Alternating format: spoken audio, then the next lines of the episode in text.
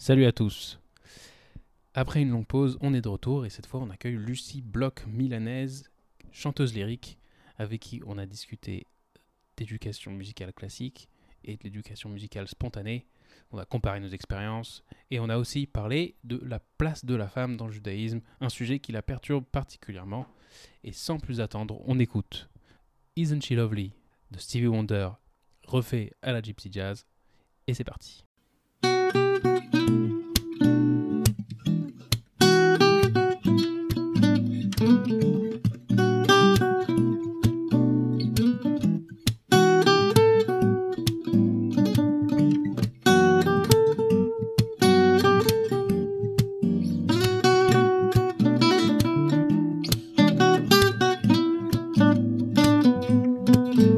Salut Lucie, Salut ça va Ben ouais. Super, je suis très contente euh, que tu sois là. Et euh, avant tout, euh, je m'excuse auprès des auditeurs qui ont attendu euh, trois- deux mois et demi. Ou pas, hein, si ça se trouve. euh, euh, voilà. Euh, je- je- mon excuse, c'est que j'ai eu une fille il y a deux mois. Mazel tov. Et que euh, tout d'un coup, le reste de l'existence m'a paru insignifiant. Du coup, Bah je. euh, voilà. Mais doucement, les- les- les- l'intérêt euh, l'intérêt général pour la vie revient. Euh, et du coup, Lucie. Et j'ai appris aujourd'hui, à ma grande honte, que ton euh, que, que le nom de ton mari c'est Milanaise. Ah, c'est vrai, tu Je savais pas, je savais pas. Pour dans ma tête, t'étais Lucie Block Forever, tu vois. Genre, c'est- Alors que Lucie Milanaise, c'est quand même un nom qui. Alors, tu vois, Milanaise, c'est un tu vois, nom de scène, genre c'est ouais, exact. Lucie Milanaise, quoi. Mais ouais, c'est incroyable. c'est un Milanaise, c'est super classe. Du coup, quand t'écriras des livres ou tu sortiras des albums, tu pourras écrire Milanaise Block, Block Milanaise. Comment tu le ferais genre? Alors, en vrai, si j'utilise, si je deviens connue un jour, je ferai que Lucie Milanaise parce que c'est quand Ouais. même un, un nom vraiment qui claque. Alors que officiellement, comme je suis féministe, c'est Bloch Milanaise. Ah, ouais. ah ok. On va parler de ça. C'est peut-être Block, Block Milanaise. Pourtant, Block, euh, enfin, ça claque aussi, mais ça dépend. Si tu si tu chantes euh, si tu chantes de la de la musique euh, juive ancestrale comme ça, vrai. ça marche. vrai. Milanaise, ça fait marane. On pourrait, ouais, éventuellement. En vrai, l'ironie, c'est que quand j'étais en France, on savait pas dire le nom Bloch. Les gens disaient Bloch. Ah ouais. Et ici en Israël, ils savent pas dire milanaise. Quand ils le voient écrit, ils disent milnaise. Et donc je me dis, ben merde, dans les deux cas, euh, on sait pas dire mon nom de famille ici. Bon, alors viens, viens, on commence par le début parce que là, ça part déjà en quelqu'un. on commence par le début. Est-ce que tu peux rapidement euh, te présenter, euh, dire, euh, faire un petit, une petite overview de ton parcours euh, et de ce que tu fais aujourd'hui, etc. pour pour les- pour ceux qui te connaissent pas. Mettons, tu es devant un public qui ne te connaît pas forcément. Comment tu dis, comment tu dis, comment tu présenterais Lucie euh, Bloc Milanaise Waouh, ok. Euh, comment je me présenterais? Ben, C'est une très bonne question. Donc je m'appelle Lucie. Euh, je suis donc de France, euh, or- originairement de France. Euh, je suis venue en Israël il y a 9 ans. Euh, je suis euh, une amoureuse de langues étrangères. Voilà, que ce soit l'hébreu, le français, l'espagnol. Voilà, je, suis... Tu parles quatre ou cinq langues je parle quatre langues. couramment. Euh, mais j'aime beaucoup. Enfin voilà, je, je, je parle. Il y a plein de langues que je parle pas encore, mais voilà, je, je, je trouve que les langues, tout ça, enfin c'est quelque chose d'assez incroyable. Euh, une langue aussi que je pratique, c'est la musique. Donc c'est une autre langue aussi. Donc finalement cinq, voilà.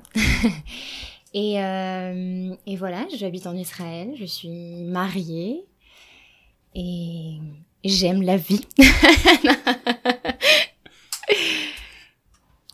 C'est une belle définition, en vrai. Hein, super.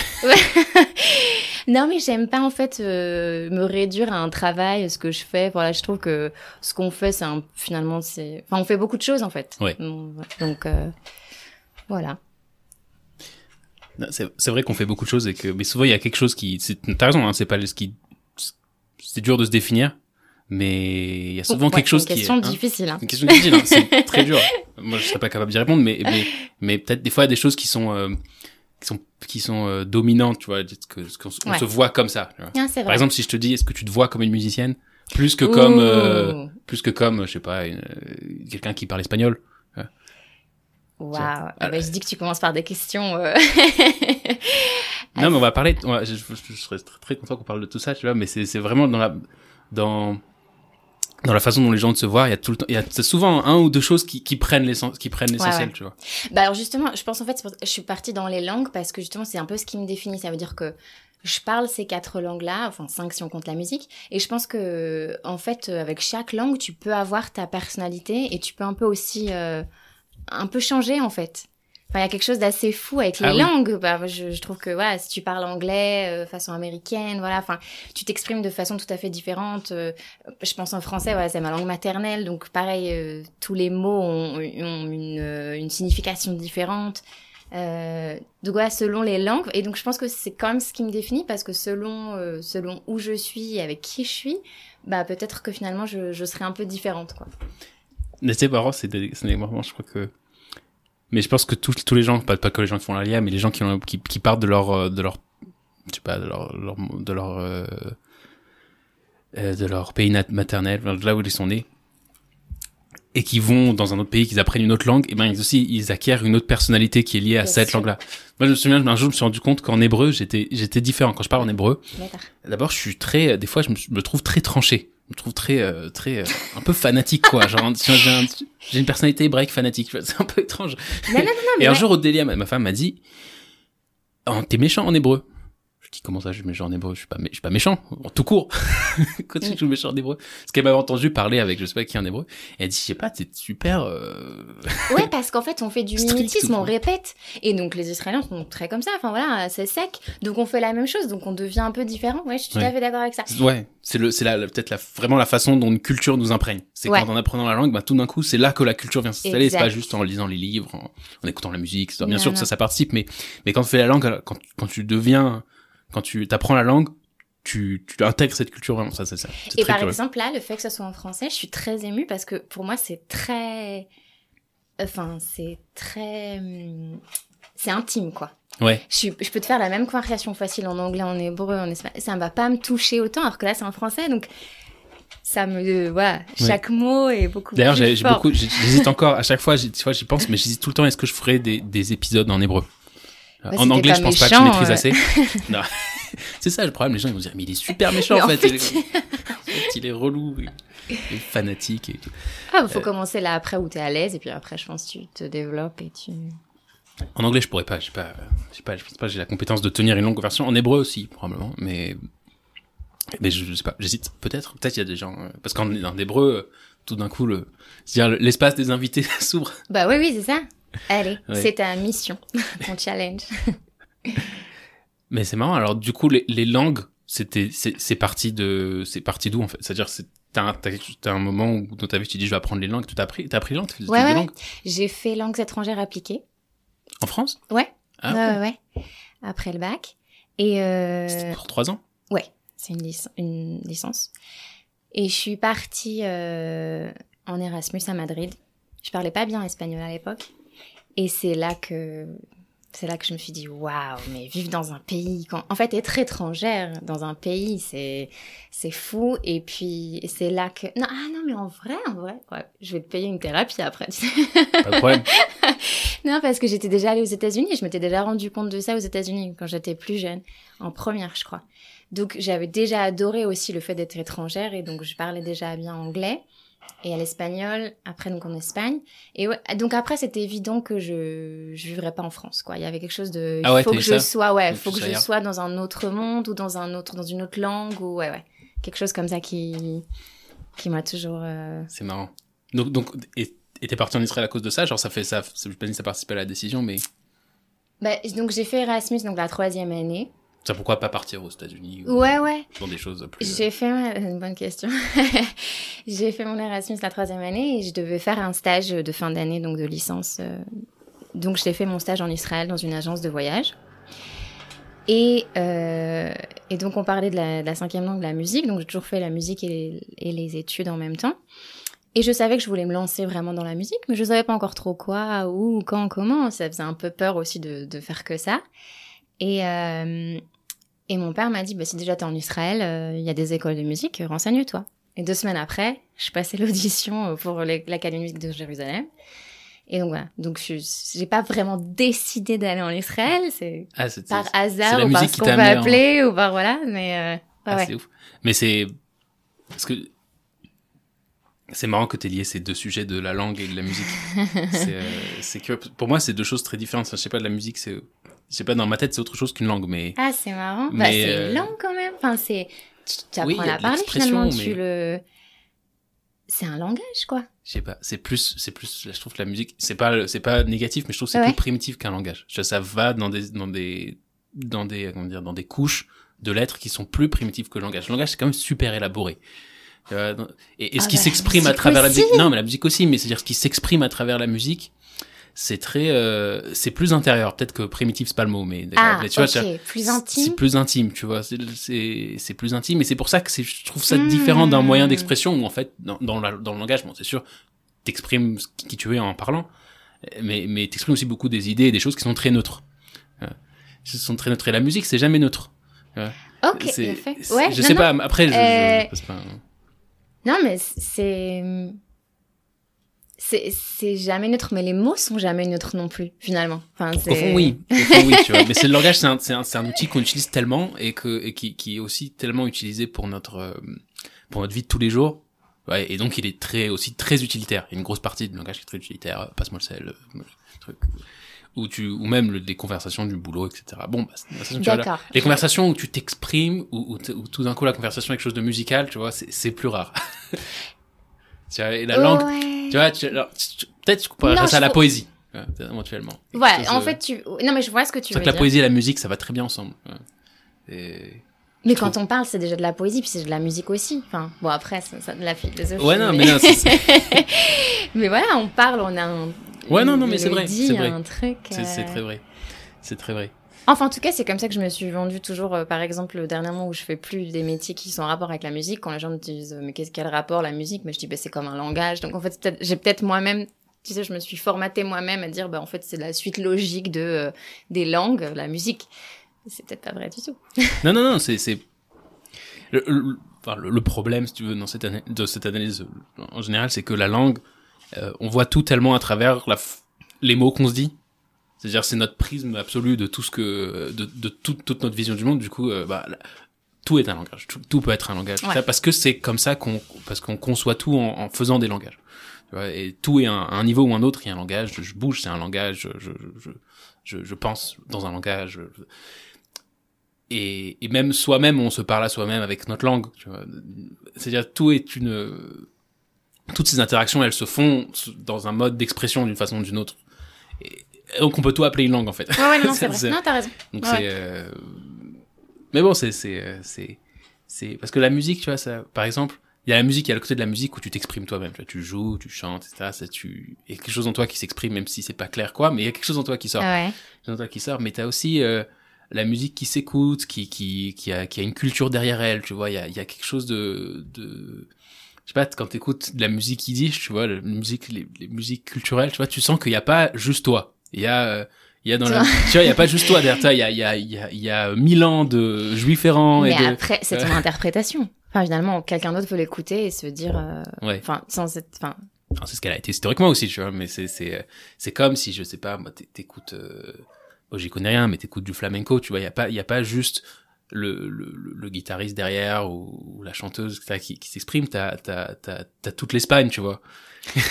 non, mais oui, c'est vrai, c'est vrai. Mais c'est une question d'interprétation aussi. Enfin, on revient sur l'interprétation. c'est, vrai. Euh, c'est vrai, c'est vrai. Comme les langues, quoi. du coup, je t'ai tout mélangé. Allez, la musique, les langues.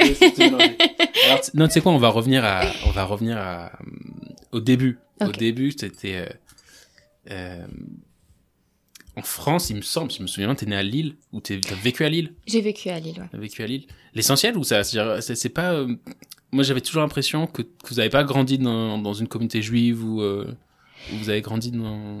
C'est alors on est c'est le principe du juif errant. On est quatre enfants, on a tous deux ou trois ans de, de différence et on est tous nés dans une autre ville. Ok, pour te ah donner un peu l'état de la de ce qui se passe. Donc, euh, on a grandi dans différentes villes. Je sais qu'à des moments, on était dans des communautés euh, juives, euh, et donc c'était très présent. celle dont je me rappelle le plus, euh, c'était Lille. Et donc là, c'était une communauté beaucoup moins présente, mais c'est parce que j'étais déjà grande, donc j'ai un, j'ai un souvenir, quoi. Mais sinon, euh, je sais qu'on a été dans des... Justement, je le dis parce que si jamais ma mère tombe sur ce podcast... Ce qui, est, ce qui va être le cas. Je, ouais. préviens tout de suite, mais... tu vois que voilà, on avait il y avait des moments où on était dans des communautés et, voilà, mais c'est euh, à chaque fois ça dépendait du travail de mon père, donc où on était et la dernière ville où on était, c'était Lille. Euh, directeur d'entreprise. C'est vague, mais ok. Bah parce qu'à chaque fois c'était une autre entreprise. Ah, une autre entreprise Donc voilà. mon grand-père c'était ça. Mon ah, grand-père, mon grand-père euh, maternel, il était aussi directeur d'entreprise, plus ou moins, enfin directeur d'usine en fait. Oui, bah oui, mais c'est ça, c'est ce qu'on dit d'ailleurs. Il envoyait partout à, droite à gauche. Euh, et bah pareil. Monter une usine, démonter une usine, réparer une usine, etc. Et donc pareil, ma mère, elle a été dans toute la France, dans des, les coins les plus perdus, les plus reculés du monde, dans des villages insensés. Euh, où ils ont euh, où il fallait faire euh, je sais pas combien de kilomètres pour avoir de la viande cachère. Et eh ben voilà. on n'était pas dans des villages, mais voilà, des fois on était dans des villes où il y avait plus ou moins de communautés. C'est vrai parce que moi j'ai pas j'ai l'habitude de dire que j'ai grandi 18 ans en France, mais que je connais aucun non juif. J'en ai jamais rencontré un quoi. Ça parce que grandi dans la communauté de Strasbourg. J'ai plus à qui avec qui j'en parlais récemment, mais je disais je, je connais pas de non juif je sais pas je sais pas c'est quoi un non juif j'en ai jamais vu j'en ai jamais j'en ai jamais vu jamais rencontré enfin. Mais moi j'étais un cas spécial aussi parce que je faisais pas des mes activités pas des activités euh, de groupe souvent. Mm-hmm. euh, j'ai des frères etc qui ont fait du foot. Et alors le foot tu rencontres les non juifs bah, mais euh, moi je faisais, je faisais, de la musique et j'étais pas et c'était souvent c'était souvent dans des petits groupes ou tout seul ou dans des petits groupes de la des cours de la communauté juive et tout. Donc c'était vraiment donc, euh, donc non, je sais pas c'est quoi mon juif. Mais je sais pas, du coup, t'as... Vous avez quand même grandi avec une, avec euh, une identité juive forte, m'imagine. Ouais, ouais, ouais, ouais. Ouais, ouais, ouais. Et ça, c'était quelque chose de très fort. Bah, mon grand-père est, était Khazan à la communauté de Nancy. Et donc, euh, donc ouais, ouais, non, c'est le, le judaïsme a toujours été très, très présent. Euh, cache-route, euh, synagogue, ah dans les fêtes, Shabbat, tout ça. Enfin, non, non, c'était quelque chose de très, très, très présent. Mais euh, voilà, on allait à l'école, donc euh, pas dans des écoles juives. Euh. Donc, euh... judaïsme dans la maison. Oui, donc un judaïsme, mais on était dans des écoles euh, non juives. donc avec, enfin il y avait de tout quoi. Des, des, Français catholiques, des Français arabes, il y avait de tout. ouais, c'est c'est vivre en étant une minorité, c'est vivre en... Moi, je me rappelle surtout, euh, en début d'année, bah, il y a toutes les fêtes juives, en fait. Et donc, nous, on arrivait dès le début d'année. Et on disait, ah bah, on sera pas là euh, ce jour-ci, ce jour-ci, ce jour-ci. Enfin, voilà. Et donc, dès le début, euh, moi, je me sentais très mal hein, avec les profs.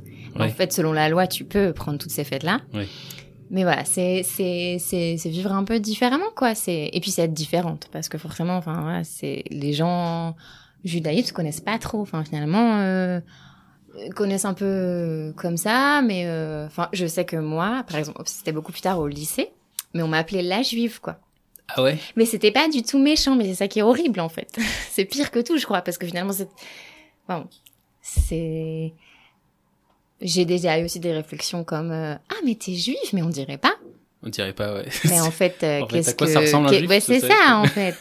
mais, mais je pense que c'est ça, c'est vraiment... Euh, autant en France, on connaît beaucoup euh, l'islam, tout ça. Enfin, vraiment, les gens sont au courant. Dans le judaïsme, c'est quelque chose qui est complètement abstrait pour ces gens-là. bah, c'est aussi une question de nombre, hein. C'est-à-dire, au fond, euh, des juifs, t'en rencontres pas beaucoup. Ouais, mais je crois qu'aussi dans le judaïsme, il y a un côté comme ça où... on parle pas beaucoup des fêtes. Enfin, tu vois, il y a pas ce côté on raconte ce qui se... Enfin, je sais pas. Tout le monde sait, tout le monde connaît le ramadan, par exemple, en France. Personne sait qu'il y a Yom Kippour. Enfin, tu ouais, c'est pas connu. je sais pas, je pense pas que ce soit qu'une question de nombre. Je pense que c'est aussi euh, euh, le fait que je sais pas d'ailleurs comment, mais bah, c'est beaucoup plus quoi. Les, sur juifs, les juifs font pas le buzz en France tellement. Ouais, c'est ça. C'est ça, dire, euh, enfin, alors que, alors que la, question, la question de l'islam en France et tout, ça se dispute sur les plateaux télé euh, jour et nuit, quoi. Donc, euh, non, mais même avant, enfin, je sais pas. Avant, même avant, je sais pas. Franchement, comme je te dis, hein, moi, je j'ai pas eu des conversations avec les non-juifs, donc je sais pas te dire, euh, je sais pas te dire comment est-ce que, comment est-ce qu'on un jour ou l'autre, tu rencontres un antisémite, quoi, qui, qui est méchant, ah, tu vois, bah, ça arrive, mais, mais, mais, mais, moi, enfin, j'ai jamais, j'arrive pas à dire quel j'ai pas de j'ai pas d'amis non juifs tu vois. Je sais pas si t'as gardé des amis euh, français. Ah ouais, ouais. bien sûr. Ah ouais ouais j'ai deux Ah super copines je pense par exemple deux super copines euh, qui sont venues euh, à notre mariage. Je suis allée à leur mariage. Enfin voilà je, je suis en contact avec elles et je suis très proche d'elles. Euh, ouais, c'est moi qui est bizarre ici hein, je- et euh, ouais ouais. Et puis je pense à deux copines parce que elles sont très proches mais voilà non non j'en ai plein Euh, ouais je pense après euh, bon, ça, ça dépend sur qui on tombe c'est comme partout quoi Ouais. et après je veux dire un truc bateau mais aussi euh, comme les gens connaissent pas euh, voilà moins tu connais plus enfin c'est ouais, c'est sûr hein. mais c'est marrant la juive la juive ouais mais c'est marrant que les tu vois les français euh, ouais. c'est ça c'est un peu ça c'est t'as les français t'as les juifs aussi c'est des tu vois les juifs c'est pas, pas forcément des français un peu ils sont pas exactement tu vois Hmm. c'est un, un peu différent Bah, ça Ça, dépend des gens. Français, ça dépend des- Ouais, non, non, non, mais ça dépend des gens, encore une fois. Puis après aussi, la- l'amalgame entre euh, les juifs et les israéliens, ça, Ah ouais, ça ça, je l'avais beaucoup, quoi. Mais ça, je l'avais beaucoup. Et ça, je détestais parce qu'en plus, moi, j'ai jamais été. Bon, non, c'est drôle de dire ça parce que je suis en Israël, mais j'ai jamais été particulièrement sioniste. Ouais.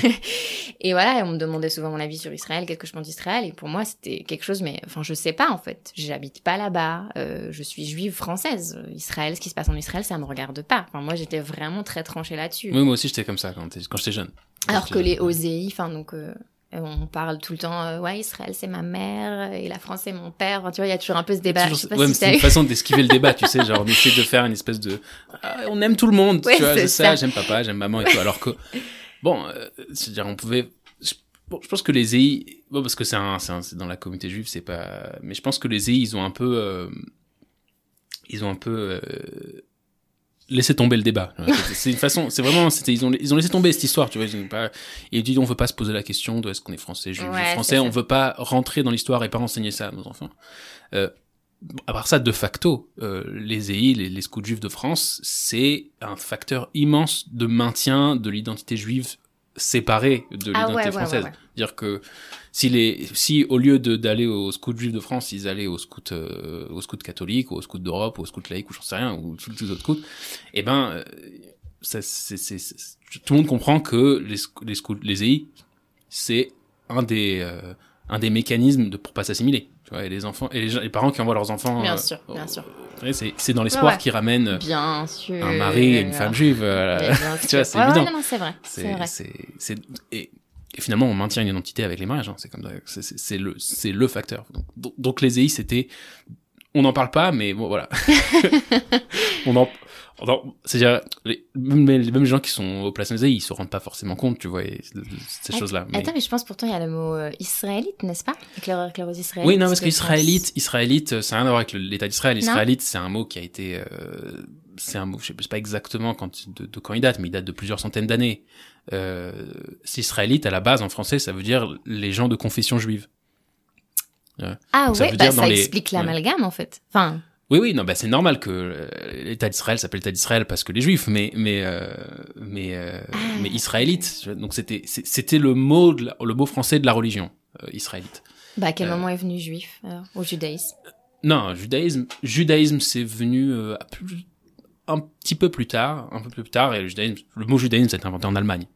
Alors que israélite, ça existait en France euh, pendant pendant pendant longtemps, et juif, euh, juif, c'est si tu veux, c'est la version euh, moins polie, c'est tout, tu vois. Juif, c'est la version moins polie. Bon, après, ça n'a pas ses origines dans quelque chose de- de- d'insultant, mais juif, ça vient de Juda, qui vient du royaume de Judée, qui vient du dernier royaume de Judée qui a été exilé il y a 2500, tu vois. Euh, et donc c'est les Judéens, Judéen est devenu juif euh, d'une par euh, par le développement du langage de façon ou d'une autre. Mhm. Et donc juif c'est devenu le tu vois israélite, tu vois c'est le mot de la confession. Juif euh, c'est le mot de l'identité. Tu vois le mot le mot euh, le- pas l'ethnie, l'ethnie c'est pas le mot mais euh, l'identité nationale, tu vois. Les, les, les, les, les, juifs en France par exemple, ils n'étaient pas français jusqu'à l'émancipation euh, en, dans les années 1800 quoi. Mhm. Donc, avant, on disait les juifs pour dire les juifs qui ne sont pas français. Et ensuite, on a commencé à utiliser le mot israélite pour pouvoir dire maintenant, est-ce que les gens israélites, est-ce que les israélites, donc qui observent la religion israélite, euh, sont compatibles avec la France. Et du coup, par exemple, si tu regardes, c'est le mot utilisé clairement dans euh, les dix questions, il y a une, comme ça, les dix questions que Napoléon a posées à une assemblée de rabbins qu'il a appelé le Grand Sanhedrin parce que ça le faisait kiffer, mais il, a, il a formé un espèce de grand Sanhedrin, c'est-à-dire euh, il a pris euh, une bonne, je sais pas, une, je sais pas, une dizaine de rabbins, euh, surtout dans des grandes communautés françaises, et il leur a posé dix questions pour établir est-ce que les Juifs, donc les Israélites, sont compatibles avec la République. Et donc, tu as par exemple, euh, t'as- t'as- t'as- que, ferait, que, que font les Juifs quand euh, est-ce qu'ils ont le droit de se marier avec un tel, un tel, toutes sortes de questions comme ça. Est-ce Ouais. que vous avez le droit de faire ça? Et comme ça, Napoléon pensait établir, parce que c'était un grand débat, même après même après la Déclaration des droits de l'homme, c'était un grand débat en France. Est-ce que les Juifs doivent continuer? Et il y avait des pour, des contre. Euh, Bah, c'est surtout, en plus, ça fait la blague de demander à plusieurs juifs euh, les mêmes questions, d'avoir jamais les mêmes réponses. non, non, mais je sais pas ils a demandé ensemble en tant que, de- en tant qu'un corps, euh, Ah, en tant qu'un corps uni qui représente, euh, qui représente le truc. Donc c'était, euh, par exemple, classiquement, il y avait euh, dans les pour que les Juifs soient français. T'avais l'abbé Grégoire, bien connu l'abbé Grégoire qui a, qui a, qui a écrit euh, deux ou trois livres sur la question juive en France. Tu vois, alors, on parle de, euh, dans les... là on parle du, du 19e siècle, donc euh, c'était une autre ambiance. Mais du coup c'est ça, israélite. Euh, Il y avait des contres et j'ai lu pas, et je sais plus quand je suis tombé sur euh, sur euh, dans un livre d'histoire sur euh, un document d'un de ces débats. Ok. Donc t'as les débats de l'assemblée, euh, la jeune assemblée française qui, qui, qui a quelques années quoi, et qui se tape dessus pour savoir s'il faut que les, si les juifs peuvent être français ou pas. Ils disent non, oui, non, peut-être et tout machin. et tout. Donc, finalement ça a été oui à la fin, mais mais ça a été un un, combat quoi, même après euh, la Révolution française et Je savais pas du tout. donc c'est euh, et du coup c'est ça israélite. Donc les scouts israélites de France, les, les, les éclaireurs israélites de France, c'est ça vient de là. Donc ça, ça vient pas, de, ça a rien à voir avec Avec euh, Israël. avec, avec Israël, même si ça ça a à voir en- au fond, tu vois. Bon Israël, Israël quoi. Mais euh, je sais pas pourquoi on parlait de ça. Oui parce que voilà Aucune les, les- C'est perdu. parce que Ah non, si on était au judaïsme, et puis, ouais. ouais. Mm. Attends, je fais, je fais un avant de, de parce qu'on a encore beaucoup de trucs à traiter dans le judaïsme, mais je, on faire un retour sur la musique. Je vais commencer par la musique parce que Vas-y. Co- comment la toute ta famille c'est des musiciens? tous Euh, alors, qu'est-ce que t'appelles musicien? Non. en toute ma pas. famille. Ouais, non. On est. On... Vous êtes une famille musicien, Ouais, ouais, ouais, ouais, ouais. Ouais, donc ça commence euh, au berceau. Ouais, on a été baignés dedans. Euh, euh, mon père euh, jouait, joue du corps, ma mère de l'harpe et du piano, mon grand frère euh, du violoncelle et maintenant est chef d'orchestre, deuxième frère de la clarinette, après donc je suis troisième, donc moi piano et chant, et ma petite sœur du corps, Ah ouais. aussi. Donc ouais, on a tous été baignés dedans, conservatoire, Donc, euh, etc., l'éducation etc., classique, euh. éducation classique. Qu'est-ce que tu penses de l'éducation classique. Non mais c'est vrai parce que moi j'ai c'est marrant parce qu'on est en- on est dans un dans une dans une situation d'opposition parce que voilà t'as grandi avec les non juifs et t'as eu l'éducation classique et moi j'ai grandi qu'avec des juifs et j'ai une éducation musicale intuitive complètement. Alors ça, bah, ça, ça va être super intéressant parce que je suis très très très critique envers la, la pédagogie de la musique classique. ouais. Euh, je suis vraiment très critique. Euh, C'est-à-dire que je trouve ça, euh, je trouve ça aberrant en fait. Que, donc quelqu'un qui, attention, je, je parle de, de mon expérience. Voilà, ok, j'allais dire il y a- ça, Il y a toujours. qu'est-ce que toi, t'as euh, expérimenté, voilà, Il y a- euh, il y, a toujours des gens, des génies partout, tout ça. Mais donc moi, ce que j'ai expérimenté, c'était, euh, je savais euh, très bien. Donc j'ai commencé par le piano. Je savais très bien jouer, par exemple, bon, je sais pas quoi, euh, du Chopin, euh, du Mozart, euh, tout ça. Et quand il s'agissait tout d'un coup d'être avec des copains en soirée, par exemple, de dire Ah bah tiens, cette chanson-là, viens, on la chante, et ben gros blanc. Parce qu'en fait, euh, je sais bouger mes doigts, je sais apprendre des morceaux de A jusqu'à Z, mais je ne sais pas faire des choses qui, qui paraissent toutes simples à côté d'un morceau de Mozart et de toutes simples entre guillemets, hein, parce que je suis pas d'accord avec ça non plus, mais mais dans le sens où voilà, j'avais toujours des gens qui étaient super étonnés autour de moi. Bah comment ça se fait que tu arrives à jouer euh, je sais pas quoi, Mozart de la musique classique donc, et quelque chose la- un morceau de variété. Tu ne, tu, tu ne sais pas faire quoi. Mais vraiment Mm. dans le sens où euh, on n'apprend pas euh, donc pour des, des enfants ou voilà quand c'est de la, de la pédagogie de musique classique, on apprend à bouger nos doigts. On apprend euh, beaucoup plus tard justement sur l'analyse des morceaux, euh, ce qu'a voulu dire euh, le compositeur. Mais sinon, c'est c'est de la technique pure et dure, quoi. Alors attention, il y a forcément des génies qui comprennent la musique, mais moi, par exemple, ce dont je me rappelle, c'est que euh, on apprend la main gauche par cœur, la main droite par cœur, et voilà. Alors qu'en fait, si on réfléchit, euh, un petit peu sur le morceau. Finalement, le, compositeur a choisi une tonalité. Après, il décide de passer dans cette tonalité. Enfin, il y, a une histoire, quoi, derrière cette musique. Et, et, donc voilà, et je trouve que c'est dommage parce que ça, on n'enseigne pas ça. En, tout cas, en musique classique, on n'enseigne pas ça. Euh, c'est euh, vraiment, on parle. Alors oui, on parle interprétation. Alors ça, oui. Mais c'est ça, c'est on parle. C'est ça, elle pose la question. C'est quoi la différence entre euh, on parle de l'interprétation, etc. C'est un peu du commentaire, quoi. C'est du ah commentaire de texte, en fait. Eh ben non, parce que. Mais c'est pas ça dont tu parles. Parce non, non, parce qu'un commentaire de texte, un vrai commentaire de texte, on va dire justement, il commence dans cette tonalité, donc ça serait une analyse, quoi. Il commence dans cette tonalité, il finit dans cette tonalité-là, et donc on apprendrait en fait euh, l'œuvre d'une autre façon. On se rappellerait, ah bah oui, ce qu'a voulu dire le compositeur. Alors que là, nous, on se rappelle euh, des notes en fonction d'une mécanique, en fait. Enfin, vraiment, ça, ça, peut être très purement mécanique. Et on parle juste, bah là, tu vois, je verrais bien quelque chose de plus doux, là, quelque chose de plus fort. Mais ça reste euh, superficiel, quoi, en fait. Tu vois ce que je veux dire Au niveau de la compréhension du morceau Ouais. Au niveau de la compréhension du morceau. Et au niveau des, des clés, surtout parce que finalement, euh, alors ça veut dire que euh, tu vas pratiquer 8 heures ton piano, tu vas arriver à la fin de je sais pas combien de mois, tu vas savoir ton morceau. Déjà, tu t'en rappelles plus après 6 mois, ça être très frustrant aussi. Ah, mais, c'est normal quand tu prends un morceau très compliqué. Euh, ouais, mais si tu l'entraînes pas, ben, il finit par partir. Oui et non, parce que je pense que si on apprenait justement ça différemment, ça veut dire si on se rappelait, ah bah oui, bon, alors encore une fois, je ne vais pas rentrer dans des mots trop techniques, mais euh, il a voulu commencer dans cette tonalité. Hein, on n'est pas. Euh, il a voulu commencer dans cette tonalité-là, et après, ah oui, je me rappelle, il a fait une transposition, et après, enfin, tu vois, quelque chose qui soit plus, euh, plus finalement, moins technique et plus, j'ai pas le mot, plus profond, je sais pas. Ouais. Je sais pas si c'est clair. Non, parce que, je, je, je te dire, moi, c'est quoi mon expérience de pas du, pas du conservatoire parce que j'y étais pas, mhm. mais de, des gens, des amis qui, qui, étaient oui au conservatoire et que j'ai pu euh, fréquenter quand j'étais jeune et que quand moi-même j'apprenais la musique euh, d'une façon complètement chaotique, faut admettre, mais mais mais mais je voyais, et, quelque part j'étais un peu jaloux parce que je disais ah, eux ils ont une éducation musicale très sérieuse et tout. Ils apprennent à lire les notes et ah, ils regardent la truc ils font ça genre tu moi une partition euh, je plisse les yeux ça sert à rien du tout. Enfin c'est terrible.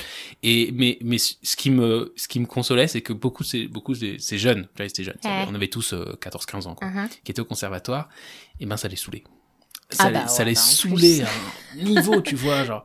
Après, il y avait des trucs aberrants, tu vois, je sais plus qui je connaissais que, que, que, que, que voilà, quand il était jeune, ben, on l'a mis au, au, basson. Ouh, ah, Donc, euh, bon, je sais pas, tu vois, je comprends que c'est bien le basson, tu vois, c'est cool, tu vois, mais pour un, un, gamin de 10 ans, tu vois, le basson. C'est ben, difficile à. C'est, d'abord, c'est difficile, tu vois, mais en plus, c'est pas très, genre, c'est, c'est, musicalement, bah, tu vas, c'est pas très euh, c'est difficile tu pas vois, très glamour c'est pas très glamour je sais pas si c'est glamour c'est le mot parce que mais c'est pas un truc que tu peux faire quelque chose après en société avec tu vois genre si tu peux faire quelque chose en orchestre alors voilà c'est ça ça dépend en quelle société. Si, si on reste dans le monde de la musique classique, bah, sont super. Hein. Ouais, bah, il y a moins de concours, euh, il y a moins de un jeune, Mais un jeune de 10 ans, bah, il se trimballe pas dans des orchestres euh, avec. ça dépend. Encore une fois. Enfin, je sais pas, mais, mais... Tu vois, là, par exemple, je sais que que que que qu'il y en a qui auraient dit, bah, j'aurais préféré apprendre un truc que je, que je peux jouer, que je peux, enfin, que je peux jouer avec mes copains et tout. Mais justement, alors c'est encore une fois, moi j'ai fait du piano, je joue avec mes copains, j'ai jamais fait parce que encore une fois, j'ai pas, on m'a pas appris ça, et c'est ça qui me rend folle, moi, c'est de dire, en fait, on apprend euh, en musique classique. Alors, je veux dire un truc très très euh, extrême, mais. Vas-y, on aime bien les trucs extrêmes. Moi-même, je suis très extrémiste. On apprend à être des robots, en fait, si tu veux. Parce que, donc, il y a les notes, il y a le truc, tout va bien. À partir du moment où il n'y a plus de notes, on ne sait rien faire. Mais c'est triste. Mais c'est horrible. Ça veut dire, on pourrait faire une éducation qui soit à la musique classique et à côté de ça, il y a des heures aussi où, ok, bah viens, essaye, euh, euh, viens, on essaye de faire des accords, viens, essaye de, te laisser porter par la musique. C'est ça aussi, parce que moi, c'est quelque chose que j'ai découvert il y a pas longtemps, se laisser porter par la musique. Euh, faire des impro. ouais, tu vois, et c'est quelque chose. Alors que c'est quand même la base. Si tu fais de la musique, tu dois pouvoir te laisser aller, quoi. Et non, en fait, enfin. Alors après, c'est peut-être parce que moi j'étais très extrême aussi, très bonne élève, donc euh, ouais, je faisais ce qu'on me demandait. Mais je pense que ça vient pas naturellement de surtout quand tu t'apprends la musique classique à te poser et te dire ah bah tiens j'aimerais en fait j'ai cette chanson là dans la tête j'aimerais la jouer j'aimerais la faire ou alors tiens j'aimerais composer un morceau. Composer un morceau quand tu es dans le monde de la musique classique on te regarde euh, de haut quoi que tu penses que tu composes en fait. Mais il y, a, y a aussi ce, truc là de snobisme dans, le monde de la musique classique et moi je supporte plus tous les codes. Je, il y a des codes et tout il y a des étiquettes de la musique classique. mais bien sûr. Déjà donc bah alors en, en, en hébreu c'est encore pire parce que donc il y a ce qu'ils appellent la musique classique et l'autre donc à l'académie par exemple de musique musique classique est ce qu'ils appellent musica cala. La musique facile ou légère, voilà. déjà ça veut tout dire. Enfin on ne dit pas enfin musique voilà il y a des genres différents mais le fait de dire musique dite classique et la musique euh, légère enfin voilà je sais pas. C'est après en parlant de code, il y a des millions de codes que moi maintenant je supporte plus quoi. Mais il y a des choses qui sont justifiées peut-être. Non, enfin, je sais pas. Mais mais d'habitude les des codes ils se finissent par s'accumuler par euh, pour, ils ont des raisons à l'origine et puis après ça s'en va ou. Ben, je pense que c'est l'inverse qui s'est passé avec la musique classique parce que par exemple. Euh, il y a eu des époques dans la musique classique où, où, il y avait des improvisations. Euh, je pense à l'époque baroque, des improvisations de fou. On ah sait qu'il y avait des endroits où c'était le chanteur devait improviser. Euh, on sait aussi qu'il y avait des moments donc de cadence qui étaient improvisés. Maintenant, tout est écrit. Mais avant, les musiciens étaient des vrais musiciens et ils faisaient des impros. C'est marrant, il y avait vraiment des, places dans la partition où on disait maintenant. Ouais, ouais. Le pianiste Vas-y. Euh, ouais, c'était moi le pianiste. C'était moi le pianiste, ouais, bah, c'était au 16e siècle, c'est vrai. Vas-y, prends ton clavecin, c'est parti. C'est ça. Mais oui, non, mais il y avait ça. Et, et même aussi, finalement, on n'était pas assis à écouter un concert. Ouais. Il y avait, euh, voilà, ils jouaient, nous on mangeait pendant ce temps-là. Il y avait, il y avait, ça vivait quoi. C'est vraiment, enfin moi, je, quand je pense à ça, j'imagine en fait un concert de jazz aujourd'hui quoi. Ça veut dire que tu cries, tu, ouais, c'est, bah, enfin, jazz, tu manges. Le jazz, euh. c'est beaucoup né de ce que tu décris en fait c'est que ça y est, la musique classique des snobs qui, qui, qui, qui disent que ce qu'il y a sur leur partition, euh, super carré et tout machin, nous on veut faire de la musique pas cala, pas légère, tu vois, complexe, mais en kiffant, ah, tu vois. Alors. ouais, non, mais c'est ça. Et après aussi, alors, euh, donc justement, on, est arrivé à des formes de concerts, euh, donc déjà assis, silence complet. Si t'as le malheur d'applaudir entre des mouvements, les gens te regardent comme si, enfin, d'où il vient, parce qu'on n'applaudit pas entre les mouvements. Enfin, tu vois, il y, a des, y a des codes, et puis les concerts sont tellement longs. Je veux dire, on peut pas émotionnellement parlant, on peut pas écouter des concerts qui durent aussi longtemps. On, enfin, le, on peut pas écouter. T'es investi dans la musique, t'as besoin d'être disponible, ou alors au contraire tu manges. Mais alors, on fait des concerts maintenant qui durent mille ans. Enfin bref, je. C'est vrai, que maintenant que tu le dis, j'y avais jamais pensé. J'avais jamais pensé à l'éventualité que c'était pas comme ça avant, en fait. Ouais, non, c'était pas comme ça. C'était pas comme ça. C'était pas comme ça et je sais pas pourquoi c'est devenu. Euh, voilà. Et puis c'est devenu surtout très élitiste. Alors ça l'était peut-être déjà euh, entre nous, mais euh, mais voilà. Enfin là, on sait que. Enfin, il y a beaucoup de gens qui se posent la question qui sera dans les salles des concerts, dans, dans les salles de concert dans quelques années, quoi? Parce qu'on sait que. ça, ça vraiment toi, t'as fait des concerts, euh, j'imagine des trucs classiques et tout. Et il y a, y a, des gens qui viennent, sur peu, pas beaucoup, ça marche bien, ça marche pas? Non, ça marche bien, ça marche bien. Bon, enfin, tout est relatif, hein, c'est pas. Euh, ça marche bien, mais, mais, mais le, la moyenne d'âge, hmm. c'est. Euh, ouais, bah, c'est sûr que les jeunes n'y viennent pas. Hein, mais... mais ouais, mais justement, et pourquoi? C'est sûr Parce qu'en fait, on, on, on les intègre pas. On, Clairement, on les intègre pas. On leur dit, ben, il y a, tellement de codes, euh, on va les regarder de haut. Alors que justement, moi, je pense que la musique classique, c'est quand même quelque chose de génial. On peut en faire quelque chose d'autre, quoi. On peut euh, changer les formes. Enfin, il y a plein de choses à faire. On n'est pas obligé de faire des concerts de trois heures. On peut faire juste une œuvre, voilà, et, ouvrir ça. Et je sais qu'il y a plein d'orchestres, même en Israël, qui le font. Un orchestre de rue, euh, je sais plus comment il s'appelle. Je crois que c'est dans l'orchestre de rue, je crois que c'est comme ça qu'il s'appelle. je sais qu'il y a, il y a peu à peu, c'est quelque chose qui se passe, mais c'est quelque chose qu'il faut, faut changer aussi. Ça veut dire un jeune. Euh, je trouve ça fou qu'un jeune dise moi j'aime pas la musique classique alors que finalement euh, moi j'ai toujours trouvé ça très naturel tu vois parce que je me disais la musique classique c'est très mature c'est très tu vois, moi dire moi en tant que jeune quand j'étais jeune et que j'apprenais la musique tu vois je voulais aimer toute la musique possible je me disais je, je alors à part des à part des trucs que j'arrivais pas à supporter il y a des choses tu vois mais je, disais partout la musique classique c'est trop bien et tout machin mais je suis trop jeune. Quand j'aurai 60 ans pas de problème. Ah c'est fou. Mais j'étais persuadé maintenant un peu moins mais j'étais persuadé que c'était une question d'âge. C'est une question d'âge, bah, c'est comme, je sais pas, il y a des, des, des, livres et des, des choses que tu t'apprécies qu'avec euh, qu'avec la maturité, quoi. Mais, mais c'est vrai que j'ai jamais pensé, et ça se trouve, t'as as super raison, que, que c'est peut-être aussi parce qu'on nous a jamais présenté la musique classique comme mhm. quelque chose de jeune et que quelque chose de quelque chose qui vit, quelque chose de et ça a toujours été un truc très euh, discipliné, etc. Machin, ce que ce qu'un jeune de 15 ans ne d'habitude n'accepte pas. Exact. Non, mais alors, c'est marrant que tu dises que tu attendais 60 ans, parce que donc maintenant que tu as, une petite fille, eh ben, par exemple, on dit que Mozart pour les bébés, mais c'est génial. Ouais. Donc, tu vois, enfin, finalement, c'est pas. Enfin, je sais pas, c'est une musique, elle vit, elle parle, peu importe l'âge, quoi. Enfin, c'est. J'ai quelque part un album de, de, de jazz pour bébé. Ah. c'est très rigolo, genre c'est un pianiste comme ça qui avait des albums de jazz pour bébé, tu vois, avec des trucs en ralentissant les tempos, des trucs plus doux et tout, et donc il, fait les standards. Génial. c'est trop mignon. Mais, euh, mais par exemple, moi, quand, avec, avec, ma petite fille, je me suis dit euh, très tôt quelle, musique on va lui faire écouter, et très vite, je me suis dit, euh, je on va on, met ce qu'on écoute nous et puis c'est tout quoi. bien sûr, il n'y a pas de plan je me suis dit je vais faire un plan Mozart Beethoven Haydn, j'en sais rien. Non, écoute, on écoute ce qu'on écoute et ce qu'elle aime, elle aime et c'est tout. pas, de. Alors, euh, combien son cerveau il peut être énorme ça, ça, sert. Mais euh, mais c'est vrai que voilà, moi comme comme j'ai pas j'ai pas euh, ce que moi je regrette dans mon éducation musicale justement cette capacité à, à, à être à être rigoureux quoi. Après je sais que c'est la même discussion partout, hein, c'est-à-dire que je vois ceux qui ont, qui ont appris la rigueur très tôt au conservatoire, etc. Ben, ils regrettent de ne pas avoir appris la souplesse que moi j'ai appris à 14 ans avec un prof de guitare complètement mhm. fou, exact. qui était génial et que genre et que par exemple l'improvisation c'était le mot d'ordre depuis le début. Ça veut dire l'idée c'était qu'on il connaissait bien ce prof, il était sympa, il connaissait bien la musique. Il connaissait bien la musique, il, il était euh, il était allé lui-même au conservatoire, je crois. Et donc il connaissait notre mais il avait délibérément choisi de pas nous apprendre. Des fois, il nous montrait, il disait bon, bah, ça c'est une inversion de je sais pas quoi. Il dit mais bon, c'est de la théorie, on s'en fout. C'était comme ça. C'était comme ça. Il dit regardez le manche de votre guitare et voilà ce que vous devez comprendre.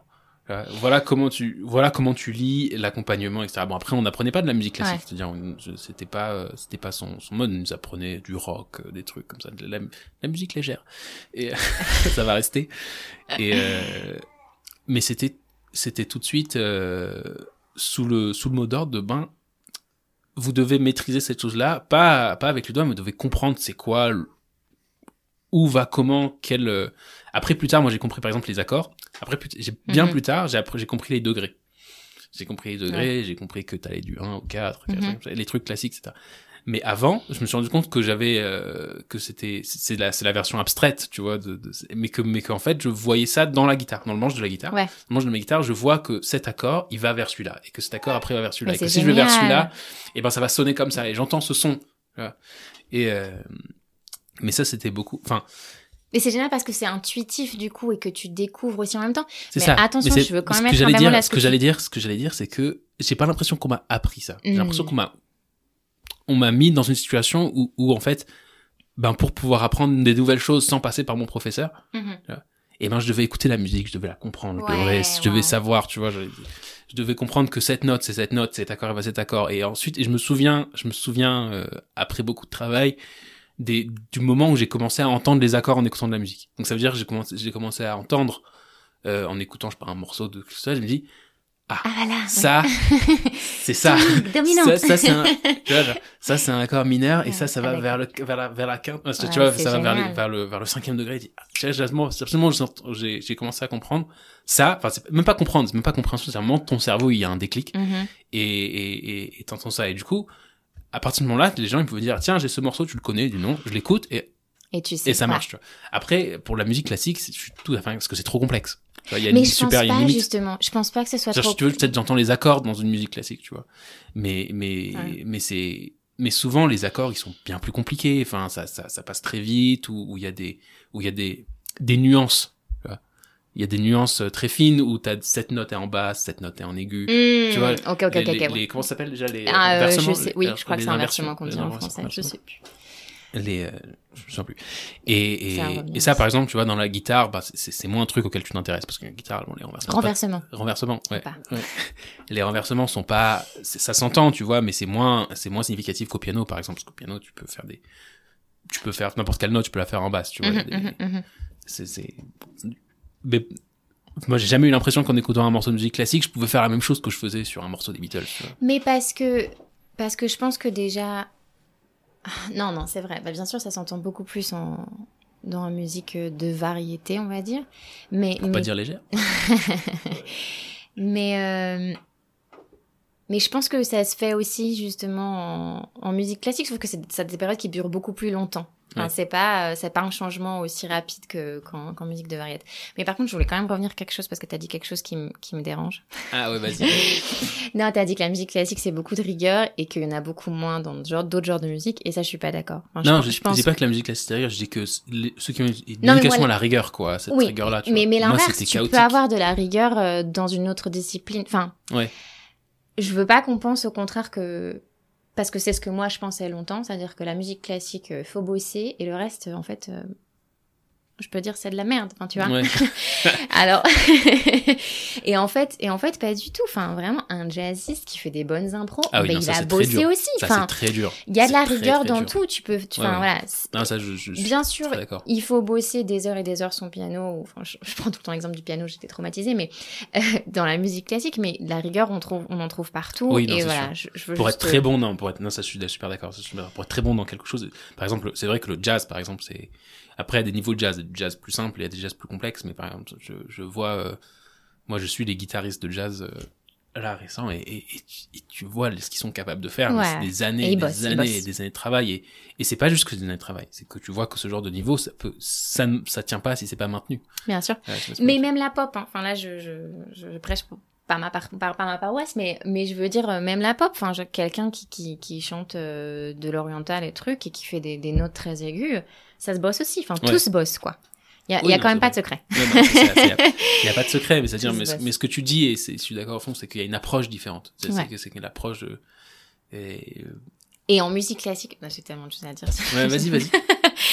en musique classique, il y a aussi quelque chose qui, qui justement euh, m'énerve euh, plus que dans les autres genres de musique. C'est-à-dire que, par exemple, donc le jazz, on a quand même une partition, ok? Enfin, on a un, Il y a un thème, ouais. ouais, on thème. va dire, voilà, un squelette. Ouais, que c'est le mot que cherchais, grille. quoi, voilà. En, en, en, gypsy jazz, on dit la Exact. grille. Et, et, et après, il y a là, on part euh, en aventure, quoi. Ouais. Et, et donc, tu peux donner une version d'un morceau qui a été repris mille fois. euh, tu peux donner ta version, ta version peut être très différente. Même jusqu'à l'extrême, hein, c'est-à-dire, si tu regardes, le, par exemple, le, le jazz manouche, là, aujourd'hui, euh, il y a des, des petites poches d'originalité et tout, mais en fait, tout le monde refait Django, mais à, genre, sans s'arrêter, que c'est Djan- genre, chaque mec, il ressort un album de Django, des trucs de Django, c'est que du Django, et c'est génial, tu vois. Non, non, mais oui, c'est ça. Et, Et, alors, après, il y en a qui, qui, qui, qui font des trucs originaux. Il y a aussi des compositions originales, mais c'est vraiment, tu vois, le gros, la masse de ce qui sort en, en jazz manouche, bah, c'est Django Reinhardt à toutes les sauces. Tous les trucs euh, avec une intro blues, avec une intro classique et tout machin. Et d'ailleurs, parlant de Django Reinhardt, et ils sont tous, ouais, chacun son style, tu vois, chacun son style. euh, Il y a des, euh, qui improvisent comme ça et tout. Mais il y en a aussi qui font, on va faire Django de la minute 0 à la minute, à la minute 5. waouh. Ouais.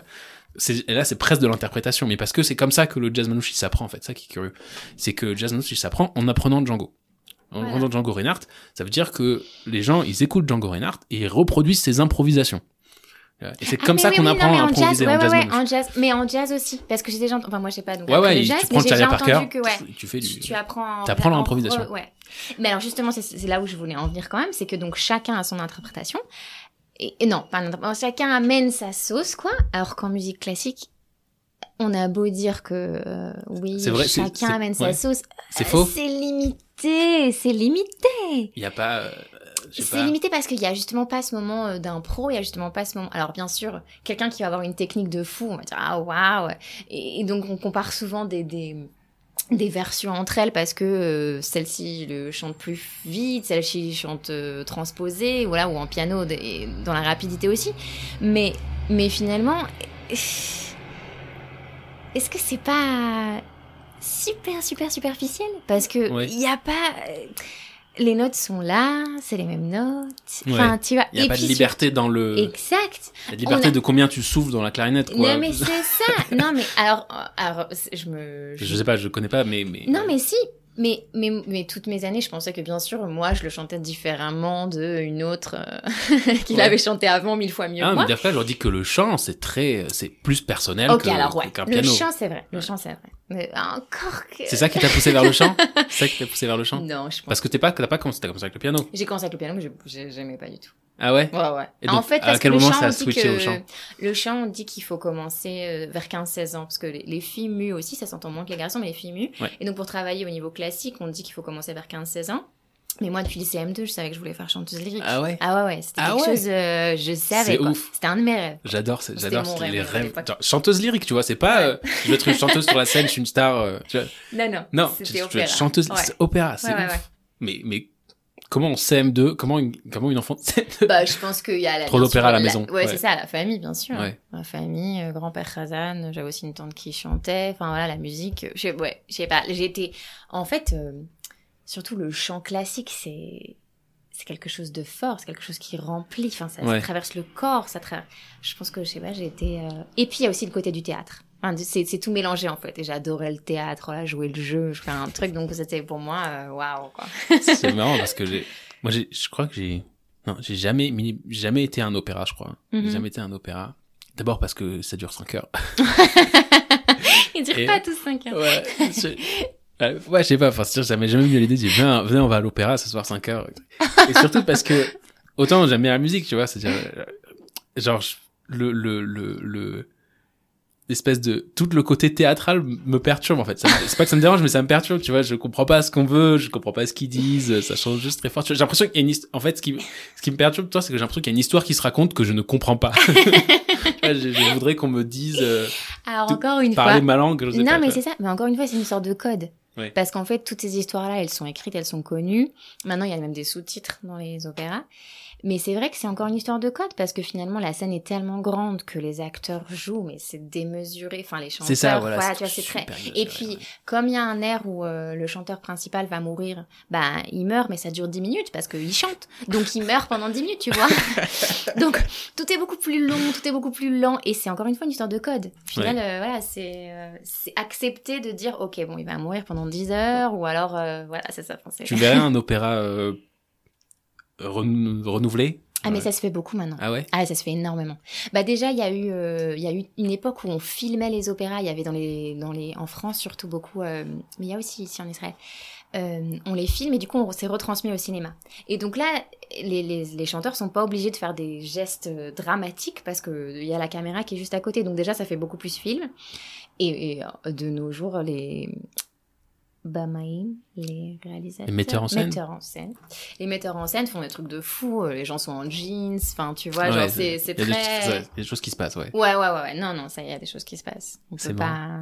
Il y a pas, il y a des trucs ici à Jéru, là, pour euh, faire un opéra Jones Ou un opéra pour euh, les gens qui veulent pas s'asseoir 5 heures voir un mec mourir Alors, alors à Jérusalem. en chantant. Ouais. Non, à Jérusalem, bon, donc, il y a beaucoup à Tel Aviv surtout, mais à Jérusalem. Mais alors, autant euh, en France,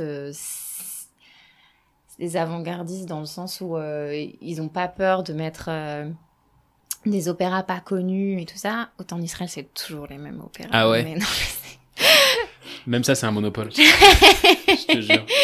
ce Mozart, il a tout gagné. Non, Ouais. non. non, non, Non, c'est juste qu'en Israël, on aime les monopoles. On aime bien les trucs euh, monochromés. euh, c'est tout le monde qui fait la même chose. Un mec qui vend du lait, un mec qui vend des œufs. Non, mais c'est ça. Il y a tellement d'opéras de fous et on a tendance à refaire les mêmes choses. Mais après, encore une fois, c'est le public, la demande, l'offre, la demande, etc. etc. Ouais, Non, bah, Non, mais c'est marrant, il n'y a pas de, il y a pas de, il y a pas de demande. euh, Mais parce qu'on connaît pas, hein, c'est aussi parce qu'on connaît pas. Mais Ça, se crée une demande. Exact. Ça se crée une demande. Mais euh, et, et du coup, c'est marrant, c'est- ça me perturbe le- l'enfant de CM2 qui, qui chanteuse lyrique.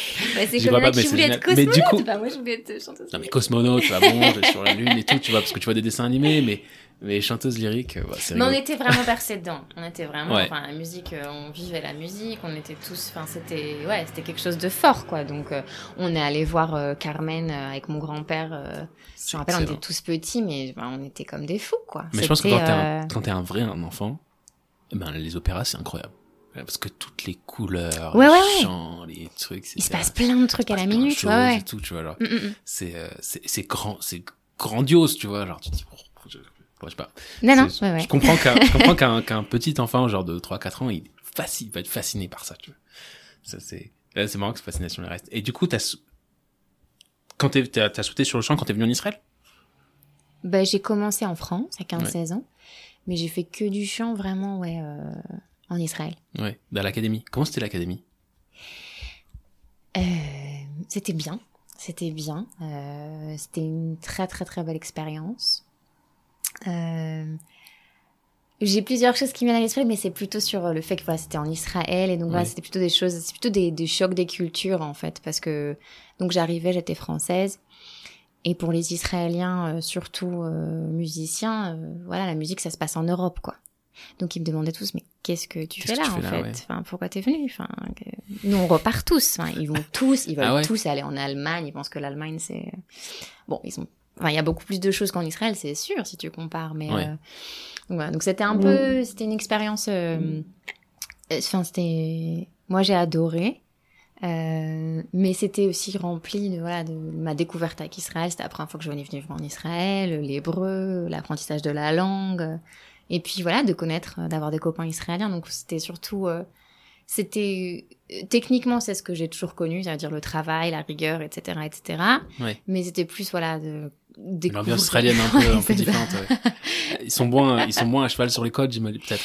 Bah moi j'avais une prof russe, alors elle était Ah oui, très alors à ça, cheval c'est- sur- Le problème, c'est que la musique classique en Israël, Ouais, c'est euh, ça. Nombre de Russes qui sont extrêmement fanatiques sur les choses-là.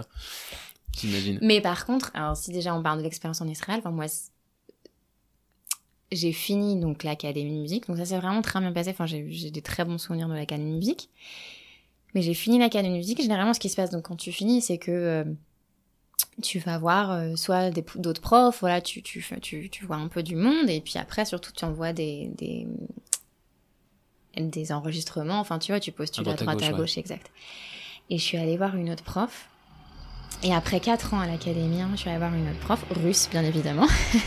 Il n'y a que ça. Non, non, il n'y a pas que ça. Mais, euh, et je suis allée la voir, et en fait, euh, tout d'un coup, j'ai découvert une autre voix.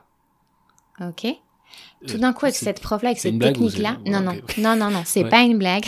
Ouais. Ça m'a aussi déstabilisée. Tout d'un coup, elle me dit, euh, mais en fait, euh, pendant quatre ans, t'as chanté comme ça, t'as chanté ce répertoire-là, mais en fait, euh, pas du tout, quoi. Ouais. En fait, euh, aucun rapport, euh, et viens, on rapprend les bases. Ah ouais. Alors, euh, après, en fait, au début, j'étais très, très, très enchantée par cette voix, parce que donc j'avais toujours une voix un peu euh, très, très aiguë. On me disait, voilà, c'est, c'est coloratour, ça va vite, et puis, et puis, euh, et puis donc c'est plus pour la musique baroque, etc. Enfin voilà, on m'avait vraiment mise dans une case. mis dans une case, ouais. Mhm. Et tout d'un coup, elle, elle me dit euh, l'inverse. Elle me dit, mais t'as une voix chaude. Et puis moi, bien sûr, c'était mon rêve parce que tu veux toujours ce que t'as pas, n'est-ce pas? Donc tout d'un coup, non, et puis même moi, je- de, de m'entendre tout d'un coup chanter différemment, euh, j'étais waouh, bah, waouh, Ça ça, marche, enfin, quoi. ça vaut le coup de vérifier quoi, ce qui se passe. Et en fait, euh, j'ai fait quelques cours et je me suis dit, non, mais en fait, j'en ai marre. Enfin, Ah j'en ai marre de réapprendre parce que là, elle m'a dit, non, mais laisse tomber les enregistrements, laisse tomber les répertoires. Enfin, là, il faut reprendre de zéro, quoi. De Ah ouais. moins, moins 1000. Et Vraiment, je chantais, mais quand je te dis je chantais, ça veut dire qu'on faisait juste des vocalises euh, pendant deux heures, quoi. Enfin, je Ah ouais. faisais rien d'autre. Et là, je me suis dit, allez, ça y est. Ça y est. Et c'est là que j'ai... Ah ouais, non, mais c'est dur. Dit, t'as travaillé pendant des années, des années, Mais des années, te dit, bah, tu reprends tout. Ce serait, mais c'est pour ça que moi, j'arrive pas à prendre la guitare classique. Ouais. Alors que ça me, je trouverais ça trop cool, tu vois, de pouvoir m'asseoir avec ma guitare classique et faire des, des vrais morceaux classiques. C'est parce que ouais, maintenant il faut que je lise des partitions, quoi. Et je, sais pas, c'est pas, j'ai- envie de dire, j'ai plus le temps, je suis papa, j'ai du boulot et tout, machin. J'ai pas la patience, tu vois. C'est ouais, c'est ça. J'ai pas la patience. Non, mais c'est ça. J'ai une guitare dans la main, j'ai envie, ça, ça, ça, tu, tu, j'ai mon habitude, ma guitare, je joue, tu vois, et, et Tu te fais plaisir. Ouais, c'est ça, c'est-à-dire, à partir du moment où ça devient trop, trop relou, je dis, bon, bah, c'est pas grave, je fais autre chose, hein. Non, mais Et- et c'est je veux ça. pas, ouais, c'est un peu dur. Et ben moi, Mais mais- pourtant, j'aimerais bien avoir la discipline de m'asseoir et d'apprendre, tu vois, le truc comme, euh, comme il faut, quoi. ah, c'est fou. C'est bon. fou parce qu'on a vraiment vécu, enfin, les, les expériences Ouais, ouais, on, on veut ce qu'on n'a pas, hein. Ce que Ouais, aussi. Non, c'est, non, mais, ah, pff, ouais, c'est vrai aussi.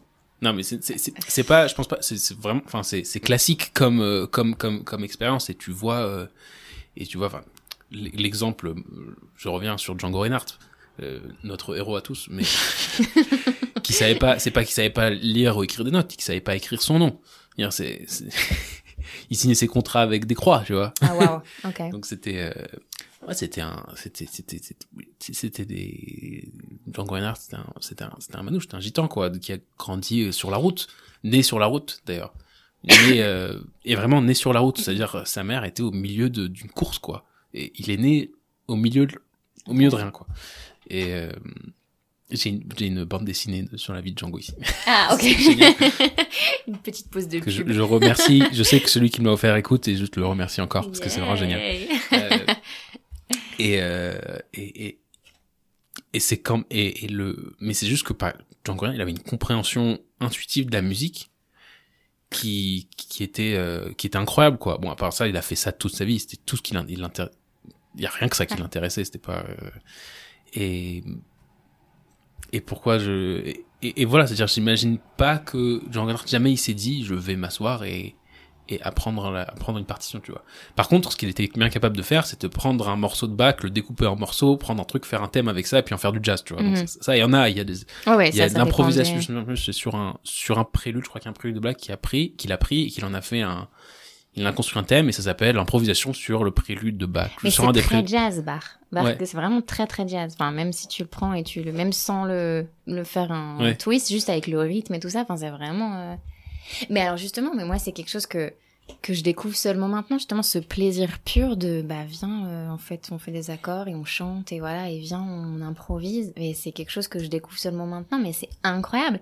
Et, et tu vois, je me suis souvent moquée des gens qui fermaient leurs yeux euh, pour chanter, tu vois. Ah ouais?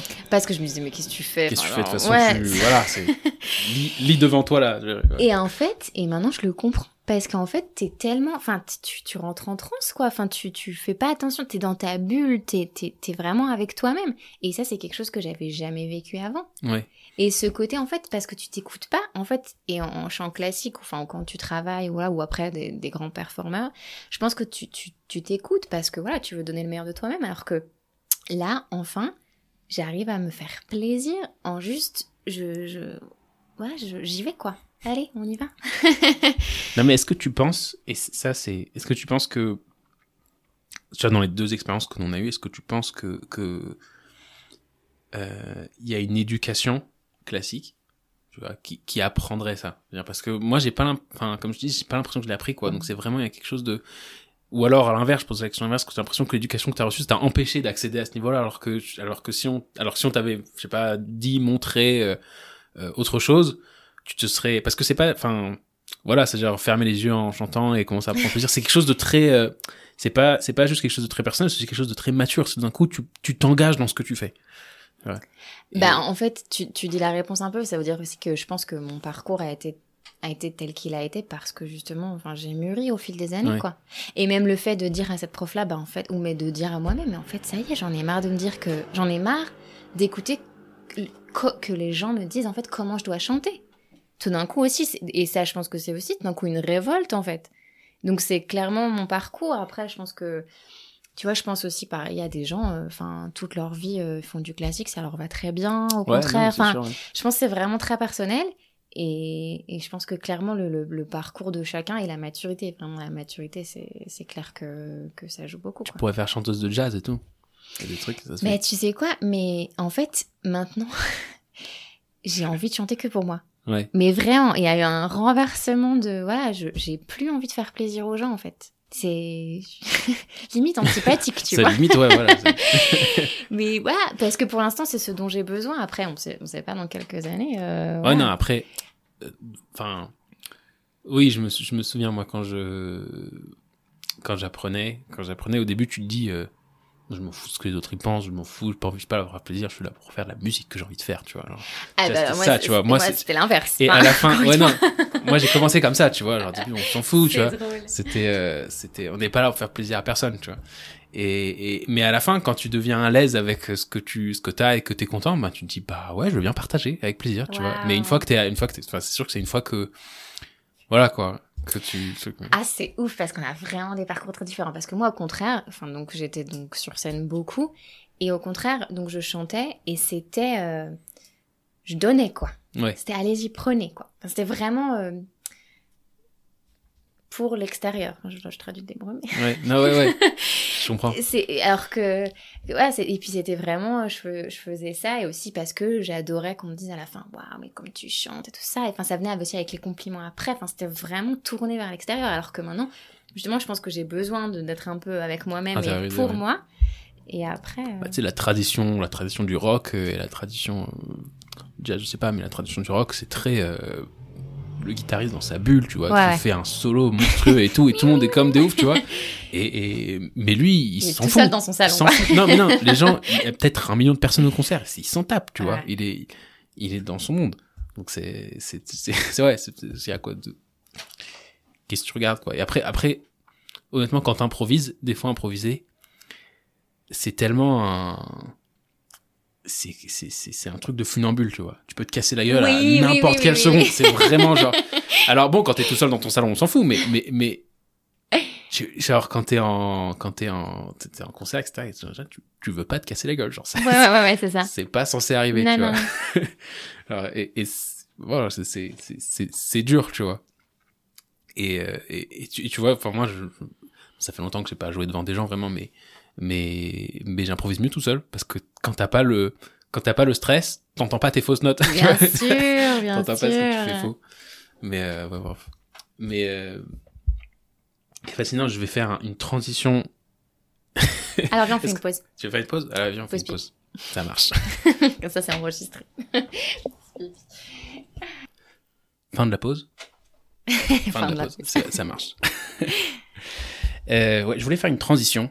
Ok ça va être une transition parce que je sais que tu voulais parler du, du statut de la femme judaïsme et que c'était mhm. un truc qui te, qui te perturbait. Du coup, je vais poser la question de façon rigolote.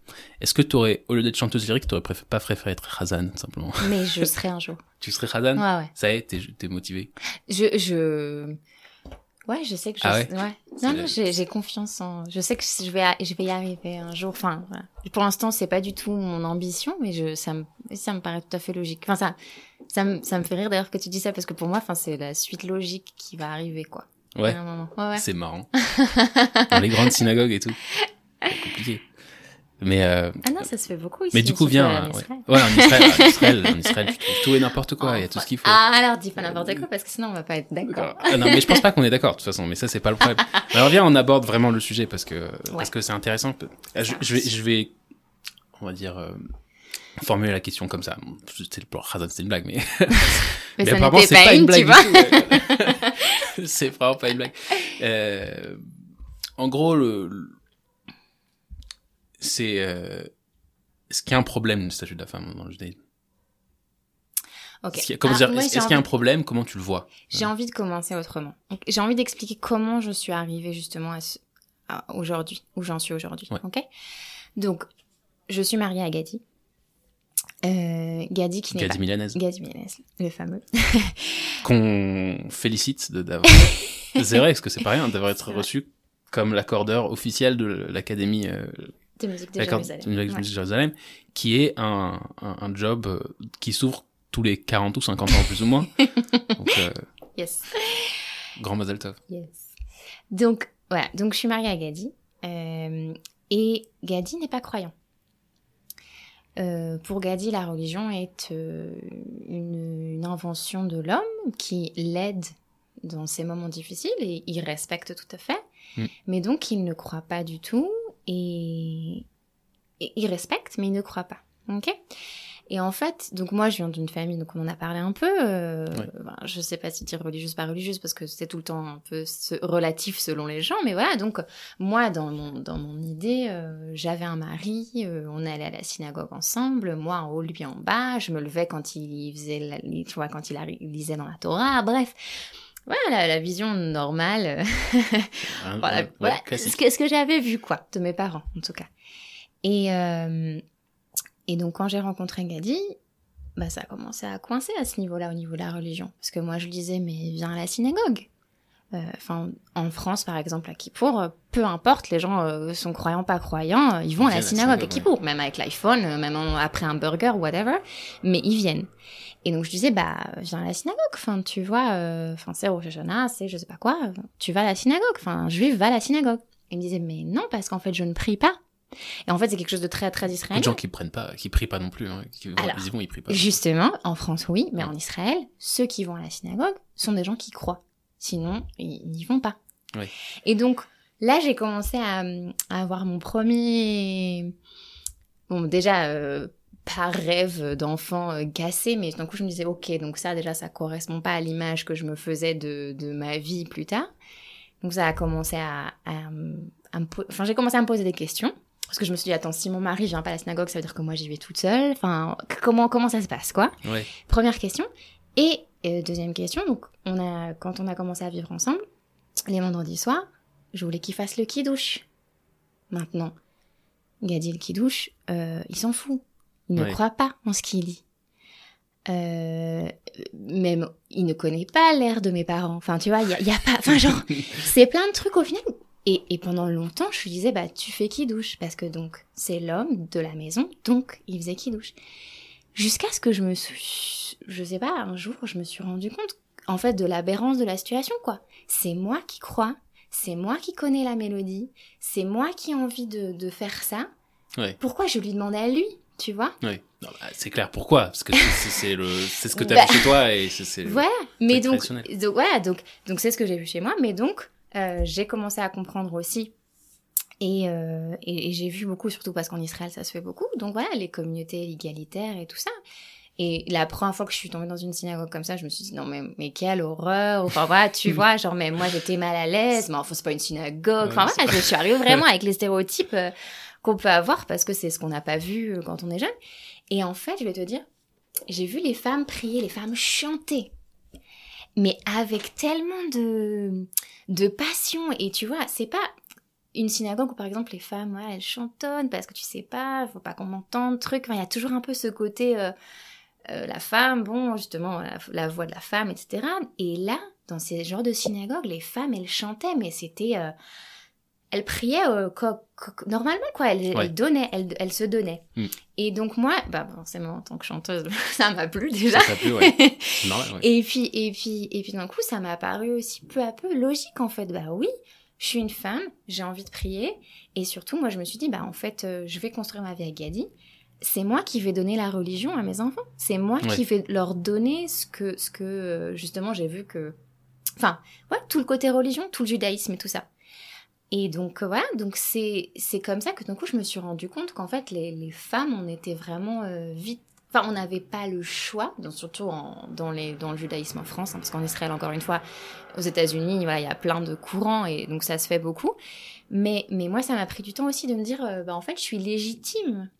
Ouais. Je suis légitime, bah ouais, en fait, euh, c'est moi qui crois, c'est moi qui vais faire la prière et c'est ok, quoi. Parce qu'en fait, ça.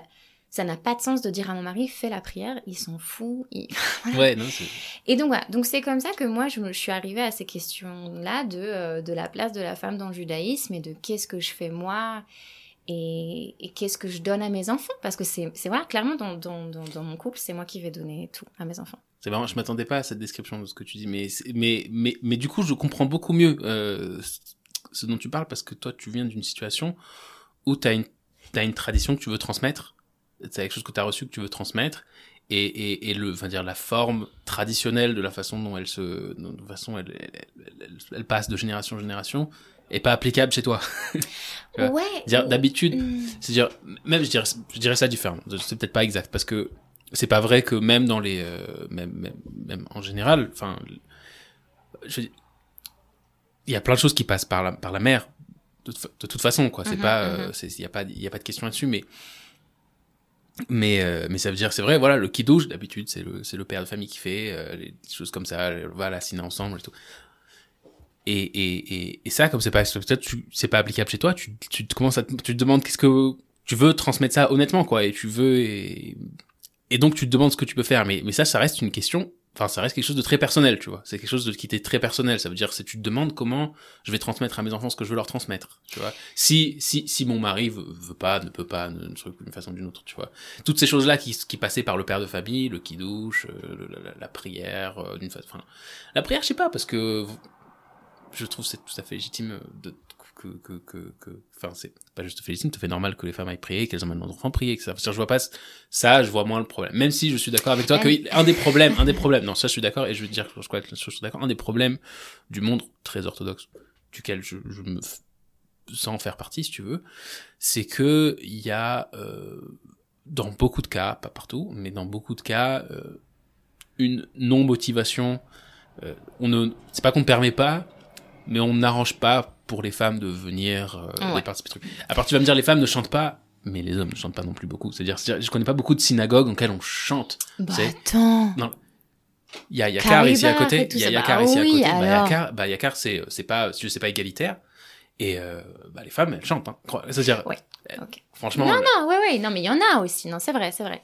Mais, alors, c'est, en fait, si tu veux, c'est, c'est mon, mon histoire personnelle qui m'a amené aussi à voir la position de la femme, en fait, euh, pour les autres aussi, enfin, et plus généralement parlant, Ouais. ça veut dire, euh, tout d'un coup, je me rends compte qu'il y a plein de choses que je sais pas parce qu'on on n'a pas appris. Tu Ouais. vois, par exemple, euh, même ma bat mitzvah, enfin, tu vois, je me dis, euh, mes frères ont lu, mes frères euh, ont fait un discours. Alors ça, c'est par exemple, c'est un truc que maintenant que j'y pense, ça me rend folle. Moi, mon grand-père a fait un discours pour ma bat mitzvah. et toi, t'as rien fait? Mais non, Ah ouais? Oh, j'ai dû chanter. Non, je sais pas. Je, Ma femme, elle a fait un discours pour sa Ah. bat mitzvah. Non, mais euh, tu vois, et en fait, je me dis, mais c'est fou parce que on ne donne pas les instruments, enfin, les, euh, les outils, Les outils. pardon, aux femmes, en fait, et aux filles. Enfin, tu vois, il y a vraiment ce côté aussi euh, en retrait de la religion. Tout d'un coup, euh, dans la famille Gadi, pour la famille Gadi, je suis la religieuse, tu vois. Et ben, La juive, la religieuse. décidément. c'est décidément vrai. Mais, mais euh, en fait, euh, tout d'un coup, je me rends compte d'une pression sociale aussi, en fait, et je me rends compte aussi de la pression qu'il y a sur l'homme qui doit, euh, justement, euh, dans, donc dans le monde orthodoxe, savoir tout ou donner un peu le. T'imagines pas. Non, mais Franchement. franchement, c'est pas, c'est pas tant facile à vivre parce que t'as l'impression qu'il y a une compétition permanente. C'est vrai, je dis Mais- ça parce que c'est, il y a une compétition permanente, tu vois, de celui qui sait, qui sait pas. Il y a une, il y a, Oui, après, c'est parfois c'est bien parce que ça pousse les gens à, moi je trouve ça incroyable, c'est une parenthèse, mais je trouve ça incroyable que, que le, le domaine dans lequel on, on se, on, je sais pas comment dire, euh, sur lequel on est en compétition, tu vois, le domaine qui fait que, qu'on te respecte, tu vois, qui fait qu'on te respecte. C'est pas, pas ça, tu vois, mais qui donne du respect, c'est, c'est connaître la Torah, c'est, c'est, tu bon, bah, ça dans ton monde, hein, parce que pas dans le mien. Non, mais je suis d'accord. C'est, sûr que c'est chez les mecs. C'est sûr que c'est chez les mecs. Euh, je, je suis, je- c'est tout à fait vrai. C'est tout à fait vrai. Mais je trouve ça incroyable parce que ça, ça pousse les gens à, à- ça, ça pousse les gens à étudier, etc. Après, ça c'est le début, tu vois. Genre au début, tu veux montrer que t'es capable, t'es smart et tout, tu connais le Talmud, c'est génial. Après, tu, tu grandis, quoi. Après, tu, tu grandis et tu comprends que euh, ça c'était pour te lancer, tu vois. Mais ouais, non, mais, mais, Mais- surtout, et, et pour- en fait, ce qui est gênant, là, plus j'y pense, et plus ce qui, ce qui me gêne vraiment, c'est justement de, de, de mettre les femmes de côté, de ne pas leur donner la possibilité, en fait. C'est ça l'histoire. Parce que euh, qu'une femme ne veuille pas ou qu'un homme ne veuille pas appliquer ou, ou- ou transmettre ou, ou- pratiquer, c'est ok, mais en fait, de faire une si grande différence euh, entre euh, les garçons et les filles si petits, je trouve ça choquant en fait. Enfin, encore une fois, je reviens à la bat mitzvah, mais ou, ou par exemple le fait que le père donne un devoir Torah et pas la mère. Enfin, tu vois. Alors après, attention, il y a de tout dans toutes les familles. Et Ouais. Voilà. Encore une fois, je, je- je vais aux extrêmes, mais en fait, qu'est-ce que ça donne comme image? Enfin, la, la- donc la petite fille se dit, bah en fait, moi, je inconsciemment, hein, mais c'est ce qui, c'est le message qui passe. Moi, je peux pas faire de discours où j'ai pas le droit, où je ne sais pas. Enfin, tu vois, il y a des choses qui passent qui sont quand même vachement problématiques. Hmm. Et moi, vraiment, je reviens à cette date misère, je me dis, bah merde, en fait, on m'a pas, on m'a pas expliqué ma paracha.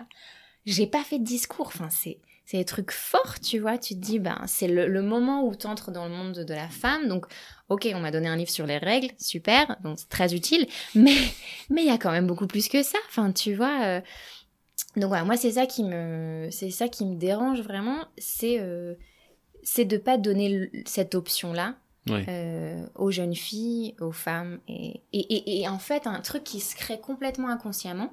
Mais par exemple, moi, je me rappelle, je me sentais à la sortie des synagogues, euh, pas honteuse, mais tu vois, genre si par exemple je sors et tu as une vague d'hommes qui sort aussi, bah t'es un peu, tu te sens pas bien. Enfin, il y a quelque chose quand même qui, Tu te sens pas bien de quoi d'être à la synagogue? Tu te sens pas bien d'être une femme, tu Ah vois? bon? Ouais.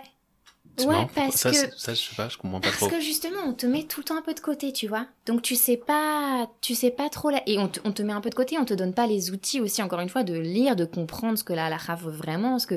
Ça, je- oui, bon, ça, je- ouais. Donc, donc du coup, tu n'as pas, enfin, tu sais pas. Ok, donc on est séparés, mais en fait, euh, moi, je sors de la synagogue, ils sortent aussi. Enfin, tu vois, genre, il y a un moment de gêne. Enfin, moi, je sais que j'avais vraiment ce moment de gêne, tu vois, de. Ok, qu'est-ce que je fais? Qu'est-ce que je suis censée faire? Est-ce qu'on peut me voir? Est-ce qu'on peut m'avoir? Enfin, tu vois, genre. Et encore une fois, c'est parce qu'on donne juste pas les outils, en fait. Et on Ouais. n'explique pas les choses. Et, et, je sais pas. Moi, c'est. ouais. Bah, c'est drôle parce que je pensais qu'on n'allait pas être d'accord, mais en fait on est d'accord parce que non mais c'est vrai parce que parce que je trouve aussi en France particulièrement en Israël moins, mais Ouais, euh, tout ce que tu décris, c'est c'est c'est si tu veux les restes peut-être les restes de de- de- de- d'une époque pas où le judaïsme ne, ne- ne- enfin pas où le où les- le judaïsme ne, comment comment dire où enfin, le judaïsme était misogyne que ce soit pas ça d'un c'est les restes d'une ép- d'une d'une époque où le monde entier ne s'intéressait pas aux femmes tu vois et que les femmes n'apprenaient pas de, de, de Mhm. métier etc donc donc c'est resté euh, mais il y a rien si tu veux dans la halakha ou dans dans, dans la tradition juive euh, authentique j'ai envie de dire qui empêche une femme d'étudier qui empêche une femme de de, de, de- au contraire euh, à la synagogue c'est prier c'est une mitzvah pour les femmes aussi pas de façon euh, fixe mais de façon Mhm, euh, mhm. c'est- prier c'est un- c'est important pour tout le monde euh, toutes ces choses là tu vois que tu décris sont pas du tout euh, problématiques mais il s'avère en France par exemple que on ne fait pas l'éducation des filles on la fait pas. Moi j'ai envie de dire on fait pas l'éducation des mecs aussi ce qu'on fait c'est on les jette dans le bain Ok. parce que c'est un peu ça. C'est un peu ça. Il y a des, il y a des endroits où il y a de l'éducation qui se fait, mais de façon générale, en France, je trouve que l'éducation de Kodesh en général, on en a parlé avec des la dernière fois, est catastrophique Ouais. sur plein de trucs. Mhm, mhm. C'est beaucoup pour les, beaucoup pour, autant pour les, autant, enfin, pour les hommes, et, mais aussi pour les filles. Voilà. Aussi pour, aussi, pour les, pour les filles de 4 on leur apprend pas bien la halakha, comme tu dis, on leur apprend pas bien des tonnes de choses qui sont nécessaires qu'elles sachent, tu vois. Exact, exact. Et là-dessus, moi, je suis pas, euh, je suis pour qu'on évolue. Je suis pour qu'on évolue là-dessus, et parce que je pense pas du tout que c'est contre la je, c'est Mhm. au contraire, c'est, c'est, c'est, je pense que le, l'éducation des filles, l'éducation religieuse des filles, doit monter de plusieurs niveaux, pas qu'un seul. De- non mais Oh, c'est vrai. Non mais c'est vrai. Oh, non, mais c'est, d'accord. c'est, c'est vrai parce que, on va dire, une chose, là, une des raisons principales, c'est que maintenant, une femme, elle n'est plus dans un monde où les femmes, elles restaient à la maison. Quand une femme, elle reste à la maison et qu'elle est juste avec sa famille, bon, bah, ça, tu vois, elle sait ce qu'elle sait. Tu vois, ça... Mais là, maintenant, les femmes, elles vivent dans le monde, dehors, elles ont besoin de savoir, quand elles ont des dilemmes d'Alaha, de pouvoir, euh, de pouvoir, de pouvoir les gérer. Elles doivent avoir la capacité de comprendre ce qu'elles ont devant elles du point de vue de la, du point de vue de la tradition. C'est-à-dire, la, la, l'halakha, c'est un truc qui se passe dans chaque demi-pas que tu fais dans ta vie, Mhm, tu vois mhm. et, et, et, et, et là, une des, un des outils principaux, c'est de pouvoir détecter qu'il y a quelque chose qui est en train de se passer. Tu vois. Et ça permet beaucoup de choses. Ça, ça, ça permet beaucoup de choses. Je trouve que c'est, moi, ce que j'aime beaucoup là-dedans, c'est que, c'est que ça te met en éveil par rapport à ce que tu es en train de vivre, tu vois, parce que tu es en train de poser la question, qu'est-ce qui se passe là, Waouh. tu vois, Ok. qu'est-ce qui se passe là, parce que tu te dis, il y a peut-être toujours un problème dans la raque qui peut se glisser ici. Euh, c'est, c'est, c'est, et donc, dans, dans, et ça arrive partout, tu vois, dans, quand t'es au travail, quand etc., tu dis, qu'est-ce qui est en train de se passer là maintenant, tu vois, là maintenant, et, et, et si je dois prendre une décision, je prends, dois la prendre laquelle? Donc, c'est-à-dire maintenant, les, femmes sont dehors, elles, elles, font tout, font tout ce qu'un, ce qu'un fait quasiment, et, et, et, et, du coup, elles ont besoin de cette éducation, elles ont besoin de l'éducation de la mais aussi, et moi, ce que, enfin, ce qui me semble encore plus essentiel, elles ont besoin d'édu- d'éducation euh, sur la croix. Qu'est-ce que c'est d'être la, le, le- la croyance juive?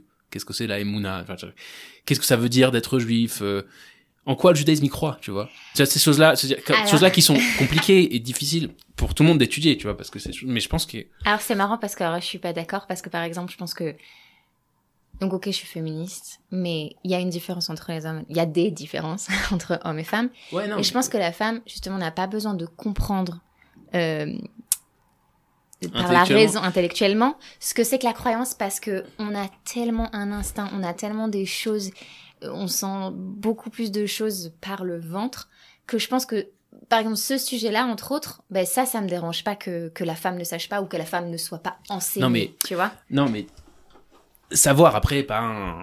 personne n'a besoin d'un niveau, je sais pas quoi, tu vois, mais mais mais je pense qu'il y a une éducation basique Bon, ça, que tout le monde doit avoir, Ouais, ouais, non, que tout le monde doit avoir, que tout le monde doit avoir. Et je pense qu'elle est pas faite pour. euh, je pense en France, c'est pas fait. C'est pas fait pour les hommes non plus, tu vois. C'est pas fait pour les hommes non plus.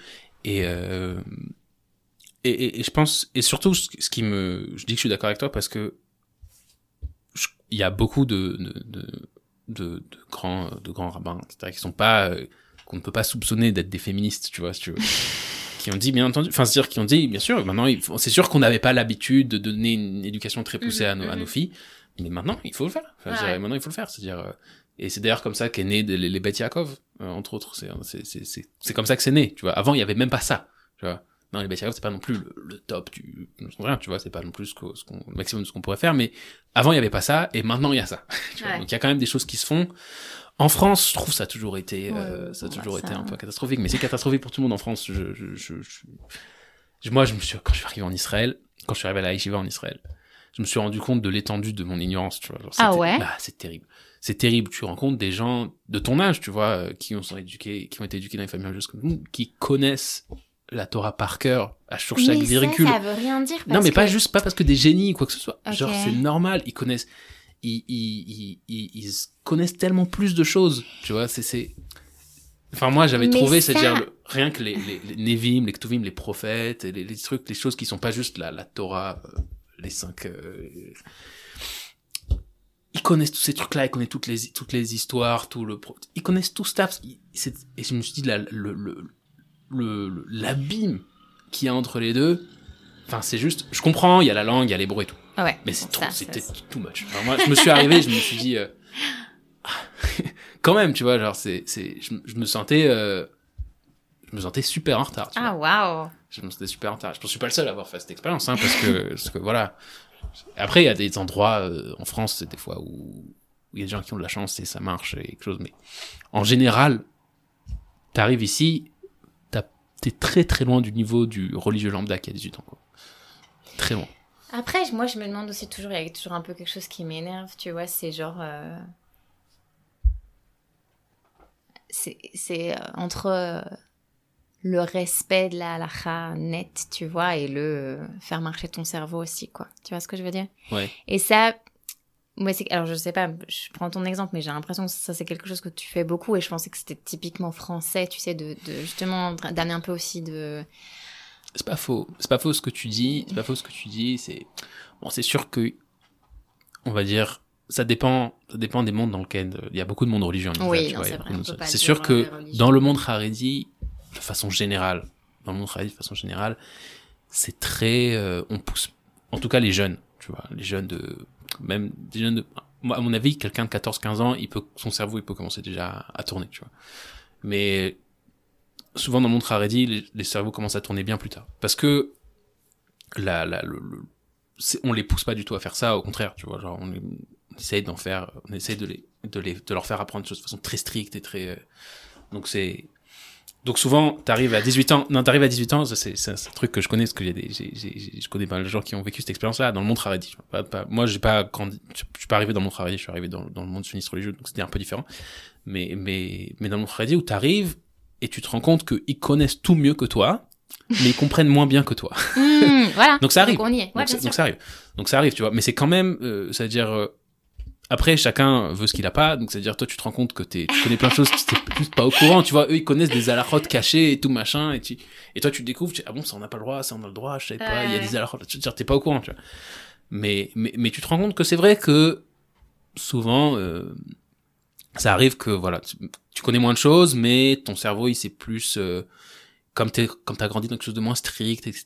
T'as eu plus de temps de, de t'épanouir Oui. Ouais, ouais. plus de temps de t'épanouir et quand tu t'épanouis ben ton cerveau il commence à avoir des réflexions personnelles à se demander qu'est-ce que je suis en train de faire?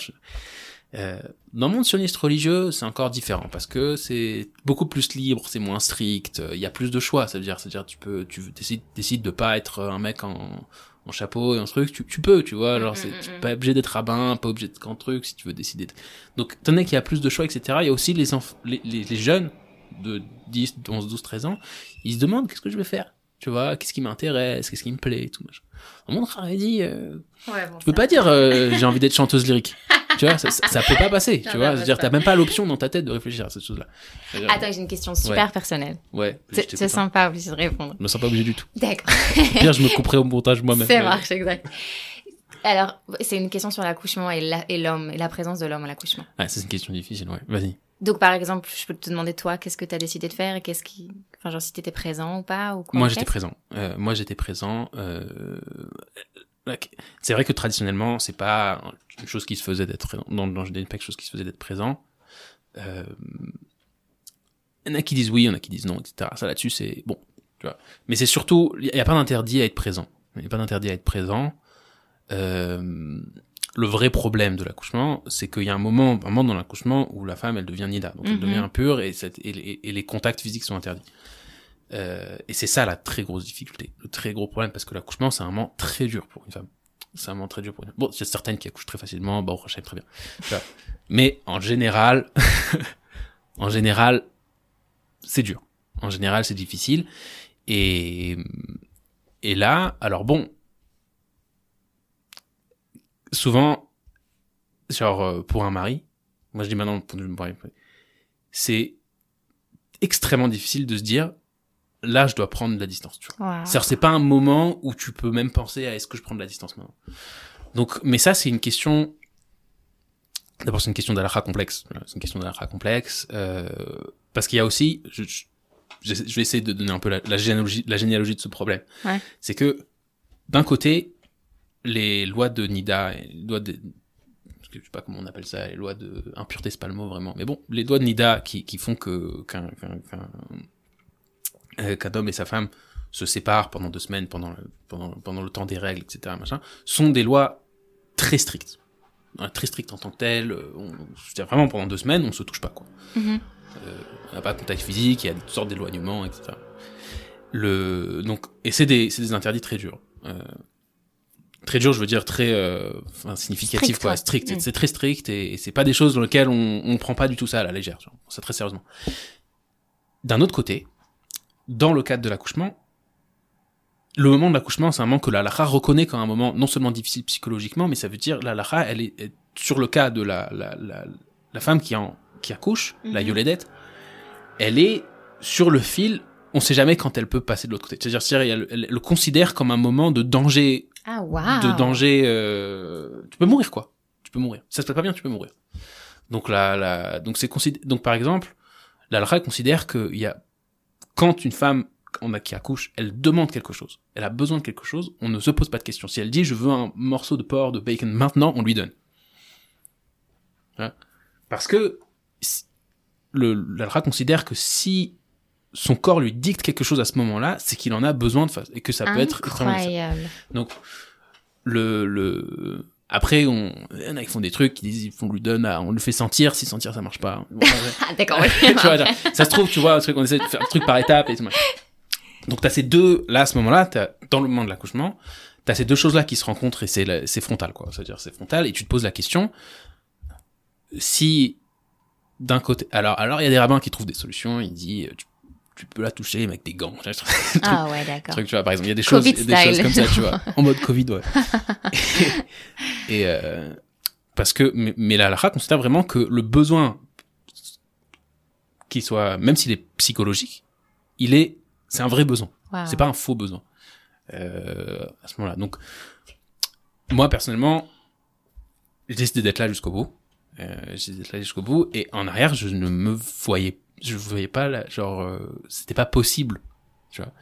Euh, là, surtout dans, dans notre situation à nous, par exemple, ma femme sont pas là et il n'y a pas sa mère à côté. J'en sais rien. Trouve, à une époque, il y a peut-être eu une époque où, où, où les mères venaient, tu vois. C'est les mères qui s'occupaient. Et ouais, puis les maris étaient- il y avait une autre habitude. ouais, Maintenant, ouais. c'est, on a, on a changé. Je veux dire, maintenant, on a changé. Maintenant, les, les, les maris euh, vont, avec leurs femmes, bon, nous, on a pris une doula, ce qui a permis de, de, de régler un certain nombre de problèmes.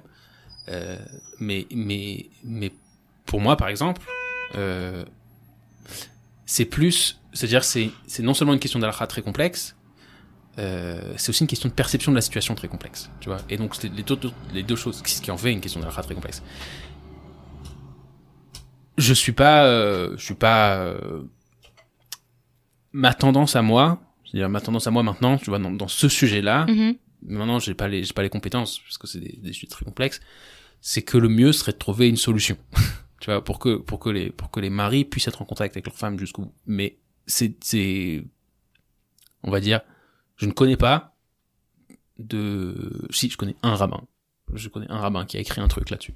Qui a écrit un, qui a un truc là-dessus, dans le sens, euh, qu'il faut être, euh, qu'il faut, qu'il faut alléger, euh, qu'il faut alléger ça.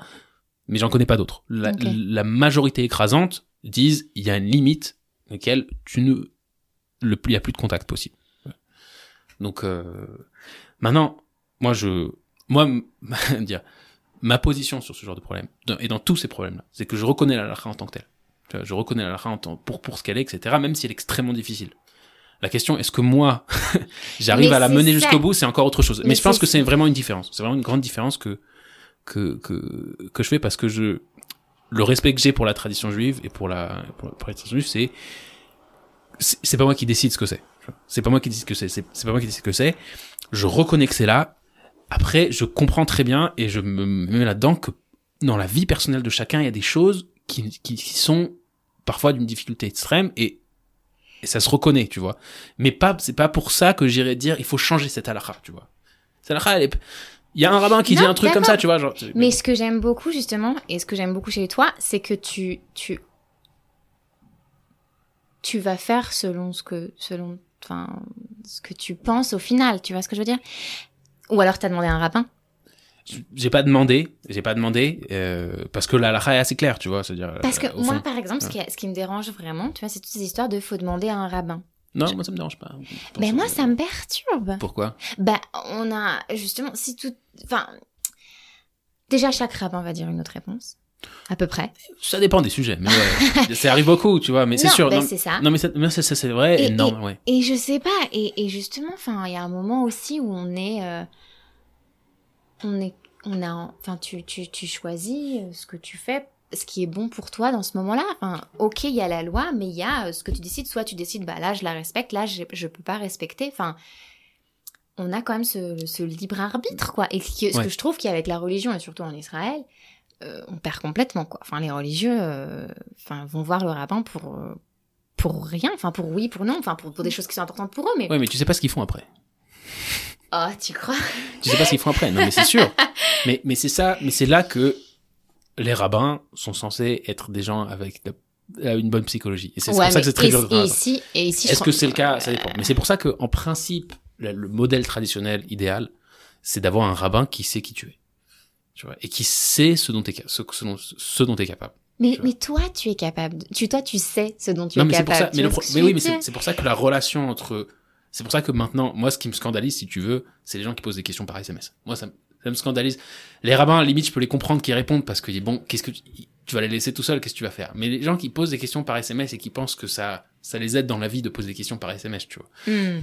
Parce que ce qui fait qu'une question elle est pertinente et que la réponse elle est pertinente, c'est que le rabbin en face de toi, il sait qui tu es, il te connaît. Et si toi tu le connais, tu sais aussi lui dire la vérité de ta situation, tu vois. C'est-à-dire, tu sais lui dire ça, si tu me dis ça, c'est pas possible, tu vois. Je Mais peux alors, pas faire. tu justement, donc C'est- pourquoi tu si vas- honnête. Tu vas voir un psy en fait. Enfin, tu vois ce que je veux dire? Dans ce D'accord, tu... un, un- rabbin, ça doit être, il doit, il doit être capable de, de- il doit, il doit être capable de, de comprendre la psychologie de la personne devant elle. Parce que sinon, c'est pas possible. Sinon, tu peux pas répondre. Tu vois. Sinon, tu peux pas répondre quelque chose qui est pertinent pour la personne. tu Mais c'est ce que je dis. Mais non, mais la personne, je pense même pas le rabbin en soi, mais la personne qui va voir le rabbin, ou alors c'est parce qu'elle refuse de prendre une décision. Enfin, Non, parce que c'est pas, c'est pas, c'est pas, c'est pas complètement vrai parce que la lara c'est un sujet, c'est un, c'est un domaine complexe, tu vois. La lara c'est un domaine complexe et et, euh, et tout le monde, tu vois, se se se, se euh, des fois se trouve dans des situations où ils ne connaissent pas, genre ils savent pas quel. C'est pas juste, je vais pas juste le voir le rabbin pour dire j'hésite entre ça et ça, dis-moi quoi faire, tu vois. Tu vas voir le rabbin pour dire aide-moi à faire sens de cette situation, tu vois. C'est-à-dire aide-moi à, à décrypter cette situation. Je, enfin, je, aide-moi à trouver. C'est quoi, qu'est-ce que, c'est quoi la situation pratique dans laquelle je me trouve, tu vois. Et ça, le rabbin il sait, tu vois. Le rabbin il dit voilà, voilà ce qui est en jeu.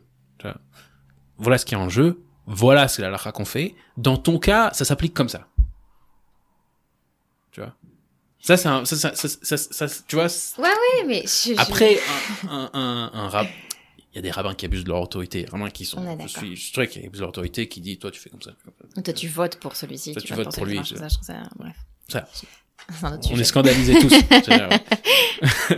C'est-à-dire, le, le, le, mais normalement, un, un, un- Un rabbin, c'est c'est quelqu'un qui est capable de t'aider à comprendre la situation dans laquelle tu es, tu vois, et t'aider à, à, à naviguer une situation à travers à travers à travers la Torah, tu vois.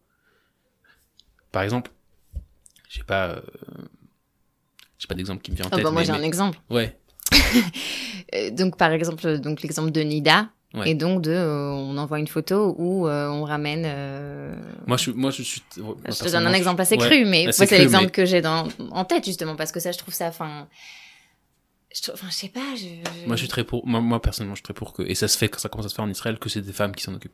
Ok. Parce que ce soit des femmes qui le fassent, tu vois. Et que les femmes, qu'il y ait des femmes qui soient spécialisées en, en IDA, et que, et qu'elles, elles, des- elles et des rabbins qui- à elles se réfèrent aux besoins, tu vois, mais que le gros des questions qui se posent autour de ça soit fait à travers ces femmes. Parce que, je pense que c'est, c'est, c'est, un, c'est, c'est super intime, etc. Et c'est, c'est, et moi, ça, moi, ça me gêne. Moi, ça me gêne perso. Je sais qu'on a toujours fait comme ça, et c'est PCDR, tu vois.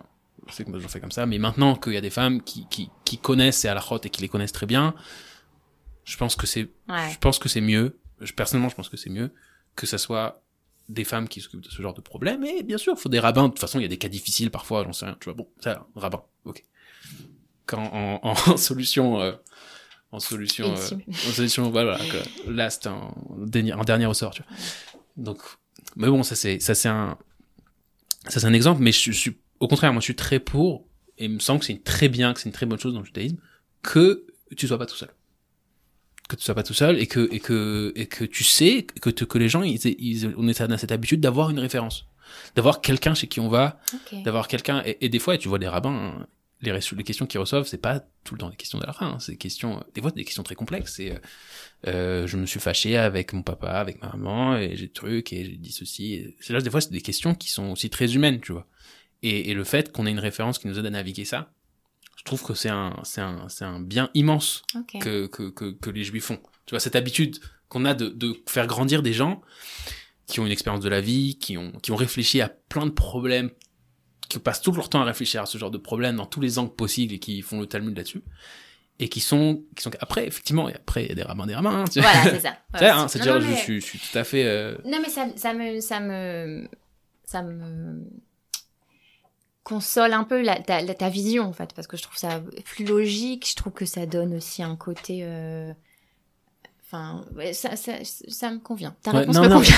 non, mais ce que je veux dire, c'est que Je suis pas forcément d'accord, si. mais voilà, j'aime ta vision de la chose. quoi. ma, ma, ma, façon de voir les choses, c'est que je vois, c'est que je sépare ce qui se passe chez les juifs et ce que la Torah décrit, tu vois. C'est sûr, il y a toujours, il y a, il y a, un, y a un- il y a un espace entre les deux, tu vois. C'est Mhm. pas, c'est pas comme si les juifs sont pas tous parfaits, etc. Donc dans la sociologie juive, par exemple, bah, les femmes ont pas l'habitude de, de, de, de- je sais pas moi, tu vois, les femmes ont pas l'habitude de venir à la synagogue tellement. Voilà. Et donc, du fait des choses, euh, alors pour quel, c'est quoi le fou la poule? Est-ce que c'est parce qu'on n'a pas fait les synagogues tellement pour les femmes ou est-ce que les femmes que les sont femmes pas venues sont du coup on les les a pas fait? J'en sais rien, tu vois. Je sais pas, tu vois, j'en sais rien, mais mais de facto, tu vois, t'as ça.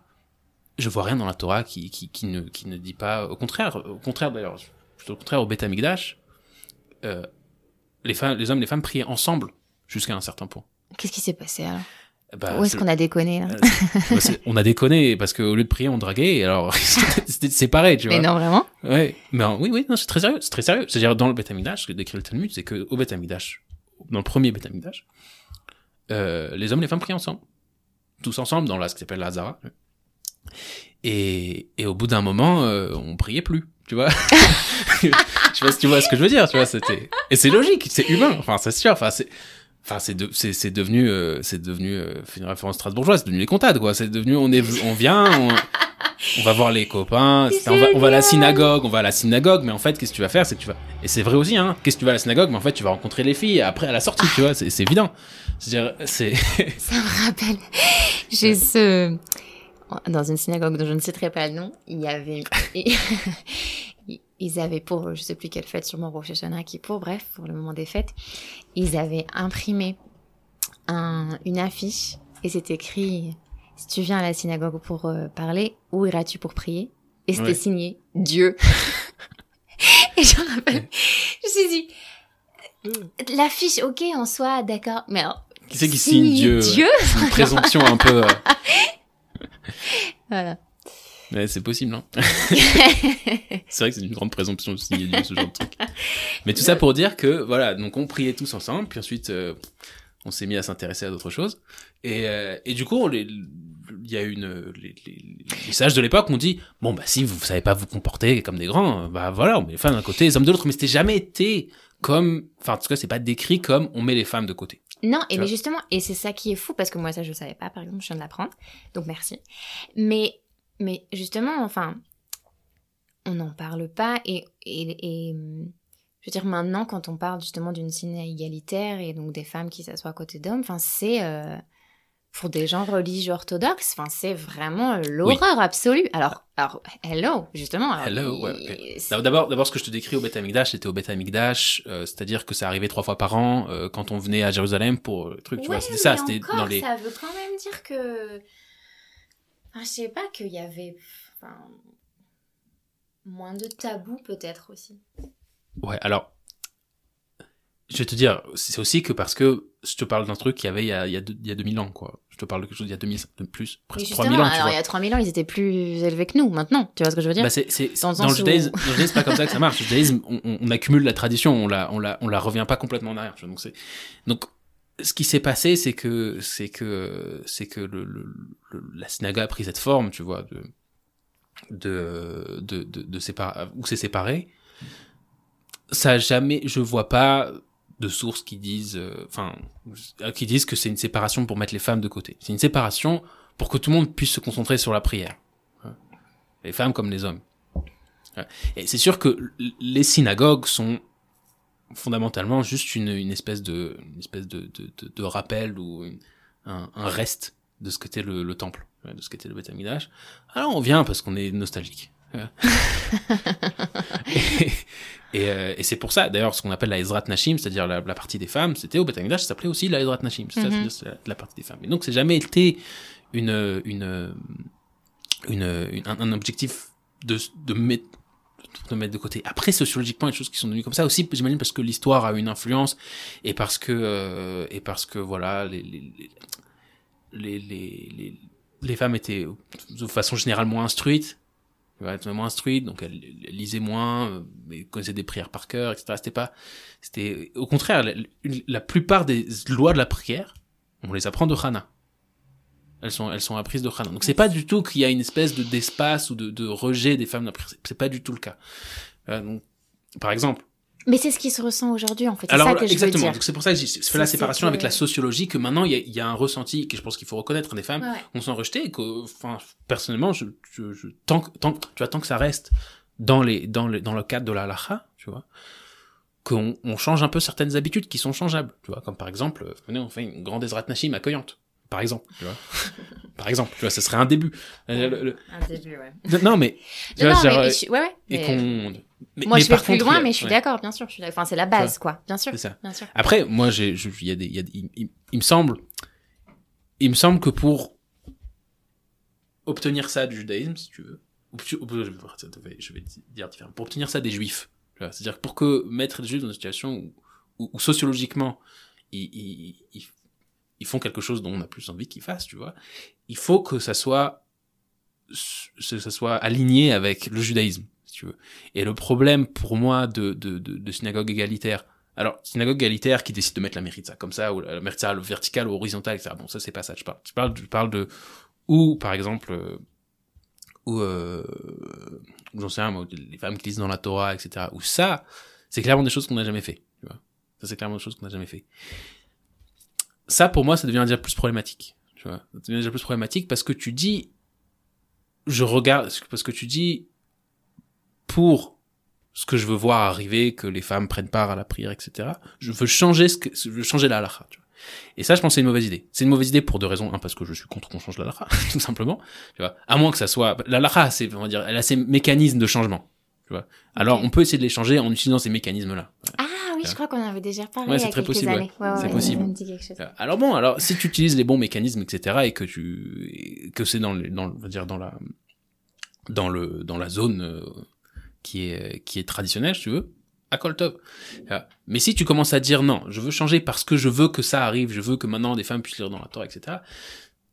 c'est c'est à l'inverse, tu vois, c'est inversé, tu vois. Il faut, c'est, c'est tu, tu, tu veux voir quelque chose, du coup, tu veux forcer le judaïsme à le faire pour toi, tu vois. C'est comme euh, il y a, je sais, je, je- bon, je veux pas rentrer dans ce sujet, c'est un autre sujet, mais Non, mais je, comprends ton, ton point vois de ce vue. Ouais, je comprends ton point de vue. Euh, oui, non, je comprends ton point de vue. Après, je. Comme, de toute façon. Parce que je me rappelle que justement, enfin, bon, tu veux pas rentrer dedans, mais c'était une histoire de il faut un congrès, n'est-ce pas? Oui, Euh, oui, oui, voilà, oui, ça. il Bon, et donc ça, ça se fait pas et ça ne se fera pas? Enfin, tu vois si, ça je- se fera un jour. Ah, ok. Avec Amen. l'aide de Dieu. Amen. Avec l'aide de Dieu, ça se fera. Et là, en il attendant, se voilà, il y a des choses qui se font. Et en fait, euh, Mais, mais je pense que pour que ça, ça se fasse, oui. pour que ça, ça se fasse, parce que ça doit commencer, c'est commencer à faire les changements qu'on peut faire. Ok. Commencer à faire les changements qu'on peut faire. Ça veut dire, comme par exemple, par exemple, moi, un truc qui me semble parfaitement légitime, c'est, par exemple, je trouve Yakar, c'est une réussite, tu vois, dans le sens, euh, Yakar, c'est une synagogue qui est pas loin de chez moi, où t'as une grande Ezrat Najim, elle est très grande, il Ouais. y a beaucoup de gens qui viennent, beaucoup de femmes qui viennent, et elles chantent, et personne leur dit, euh, chut, les femmes, tu vois, genre, j'en sais rien, tu vois, ou des, ou des choses vexantes, etc., et c'est, et c'est, euh, accepté que, mais par contre, ça reste, et, et ça, et je pense qu'il y a aucune femme qui vient là-bas qui se sent rejetée, tu vois, et, et qui se sent Ouais, non, mise de côté. très- C'est très particulier là-bas. Tu vois Mhm. Alors, je pense que c'est un, je pense c'est un bon modèle. Je pense que c'est un bon modèle. Et je pense que les, les milieux, clairement, les, les, les... Bon, après, il y a des milieux, dans les milieux très rarédimes, bon, les femmes se plaignent pas. Enfin, pas que je, pas que je le sache, tu vois. Bon, bah, elles sont pas, elles sont, elles sont nées dedans. euh. Si, non, si, si, des fois, il y a des, des fois, tu t'entends, quoi. T'entends. C'est-à-dire, ça les gêne pas, on va dire ça comme ça. Mais je suis d'accord que dans le monde général, dans le monde général, c'est gênant. Et surtout, moi, je pense que le, je pense que l'orthodoxie doit donner une réponse au, au mouvement féministe, si tu veux. Au mouvement féministe qui veut changer, qui veut, qui veut maintenant dire, ah non, on va changer les, on va changer les formes, on va tout changer, on va tout faire. Ok, pourquoi c'est là, tu vois? Euh, pourquoi c'est là? Qu'est-ce qui, qu'est-ce qui fait, qu'est-ce qu'on fait de travers qui fait que ça c'est là? Ok. Ben, je, je, Et je suis d'accord qu'il y a des choses Ouais, qui font de travers, mais ça c'est, ça c'est, mais, encore une fois, c'est pas le judaïsme qui est en cause. C'est, des habitudes que les juifs, que, les juifs ont prises euh, au fur et à mesure, qui sont pas forcément légitimes, qui sont pas forcément, si tu veux, soutenues par la en tant que telle. Et qui, euh, ben voilà, qui peuvent, qui peuvent être changées, et qu'il n'y a pas de raison, euh, je veux dire, je suis, c'est vrai qu'on est très traditionnel et qu'on aime bien euh, tout garder exactement Mm, quand on vient. Non, mais c'est vrai, je dis on parce que je me, je, me- je me, je, je me vois aussi là-dedans, tu vois. Non, mais, Mais- par exemple, qu'est-ce que. Pardon, je te coupe. Non, vas-y. Mais qu'est-ce que. Qu'est-ce que dit la halakha sur le, le kaddish pour les femmes? Alors, ça c'est une question plutôt récente, mais il me semble, après il y a des possibles différences, je pense que le Rav Vadia Yosef, il a été possèque, qui était le Rav Vadia Yosef, qui est aussi qu'on ne, qu'on ne soupçonnera pas de d'hérésie ou j'en sais rien. Elle dit que si jamais une, une, que dans, dans le, on va dire, dans la situation où une femme, par exemple, fille unique, et que c'est la seule qui peut dire Kaddish. Et qu'elle n'est pas mariée donc C'est ça? Non, je crois pas. Non Je, je suis pas sûr. Non, qu'elle est fille unique. Non, c'est-à-dire que non, je crois pas Oui, parce mais- que non, parce que tu tu tu le le le, le gendre, si tu veux. Mettons mettons une, une femme mariée euh, perd son père et donc Ok. elle veut dire Kaddish. Ok. Elle veut dire Kaddish. Son mari peut pas dire Kaddish pour elle parce que parce que son mari il est pas en deuil, tu vois. C'est-à-dire Ok. c'est- son mari est pas en deuil. C'est pas son deuil à lui quoi, c'est son deuil à elle. C'est son père. Et il me semble que la, le- la décision, faudra que je mais il me semble que la décision du Rav Yosef, c'est que si elle est la seule à pouvoir dire Kaddish, elle peut dire Kaddish. C'est tout. C'est tout. Alors, après, ce qui se faisait plus discrètement, c'était que euh, quand ils sont plusieurs, par exemple, si elle a un frère, et que, eh ben, elle le fait, euh, elle le fait avec son frère, euh, De manière discrète. Discrètement, je, tu je, vois. je vous dis parce qu'il baisse la main. Il a baissé la main. Il a Ouais. dit, Demain, Non, sous la vrai, table, comme ça, comme ça à côté des toilettes, elle fait kaddish. C'est comme ça que c'était, mais au fond, moi j'ai été dans beaucoup de synagogues où, où, où, t'entends euh, la femme faire Kaddish, c'est un truc qui est... Ok. Je crois pas que c'est... justement, et justement, mais, mais c'est encore, je reviens là, c'est justement l'impression de faire des choses interdites. Moi, c'est ça qui me choque, en fait, toujours. C'est que la femme, quand elle commence à faire des choses, elle a l'impression de, de faire, enfin, en tout cas, je parle pour moi, mais tu vois, justement, de faire des choses interdites. Ça veut dire qu'elle le fait, et, et, et ok, personne ne dit rien, mais, enfin, faut avoir le courage aussi de faire ça. Enfin, c'est, c'est, Ouais. Non mais ça c'est...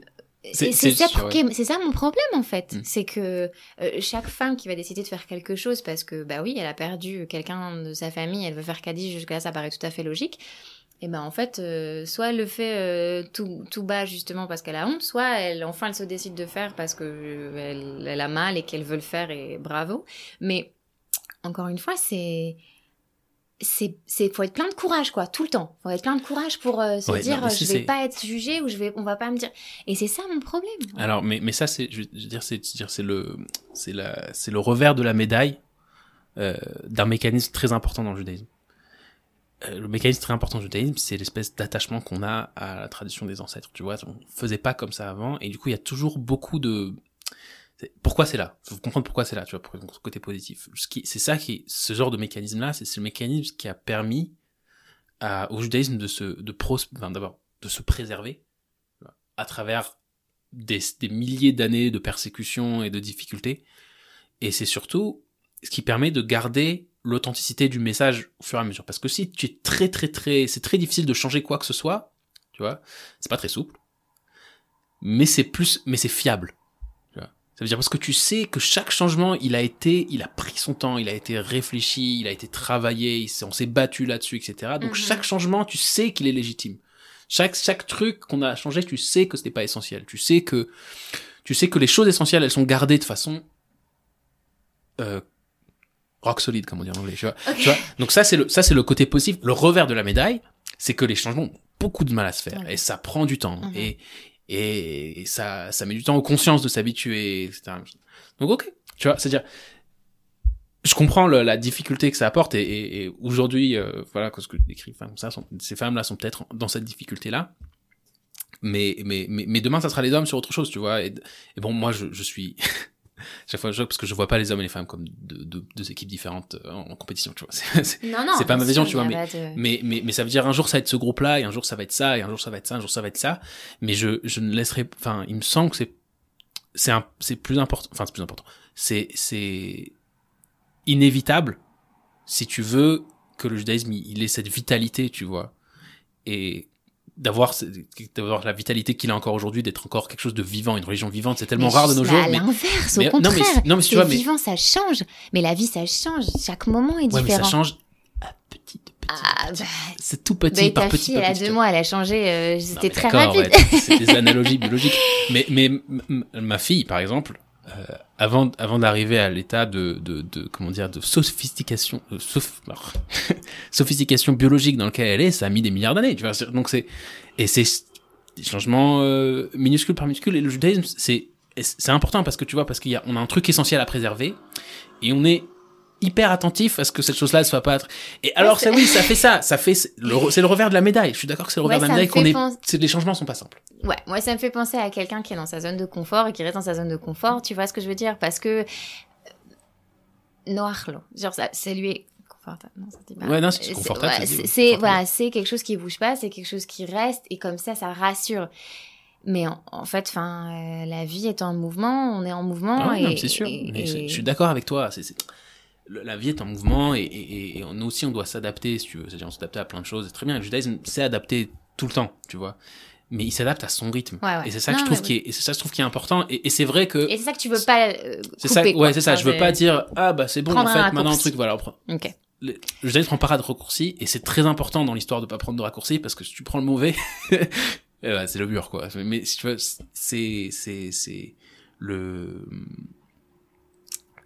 c'est pour ça que moi je pense que même si je suis d'accord Ouais. sur plein de choses que qu'il y a plein de choses qui mériteraient de d'être changées, il faut le faire dans- par la bonne euh, par la bonne voie, tu vois, par, par- pas par la voie de euh, j'ai pas envie de dire féministe radicale, mais c'est- pas le mot, mais par la voie activiste, tu vois, par la voie activiste.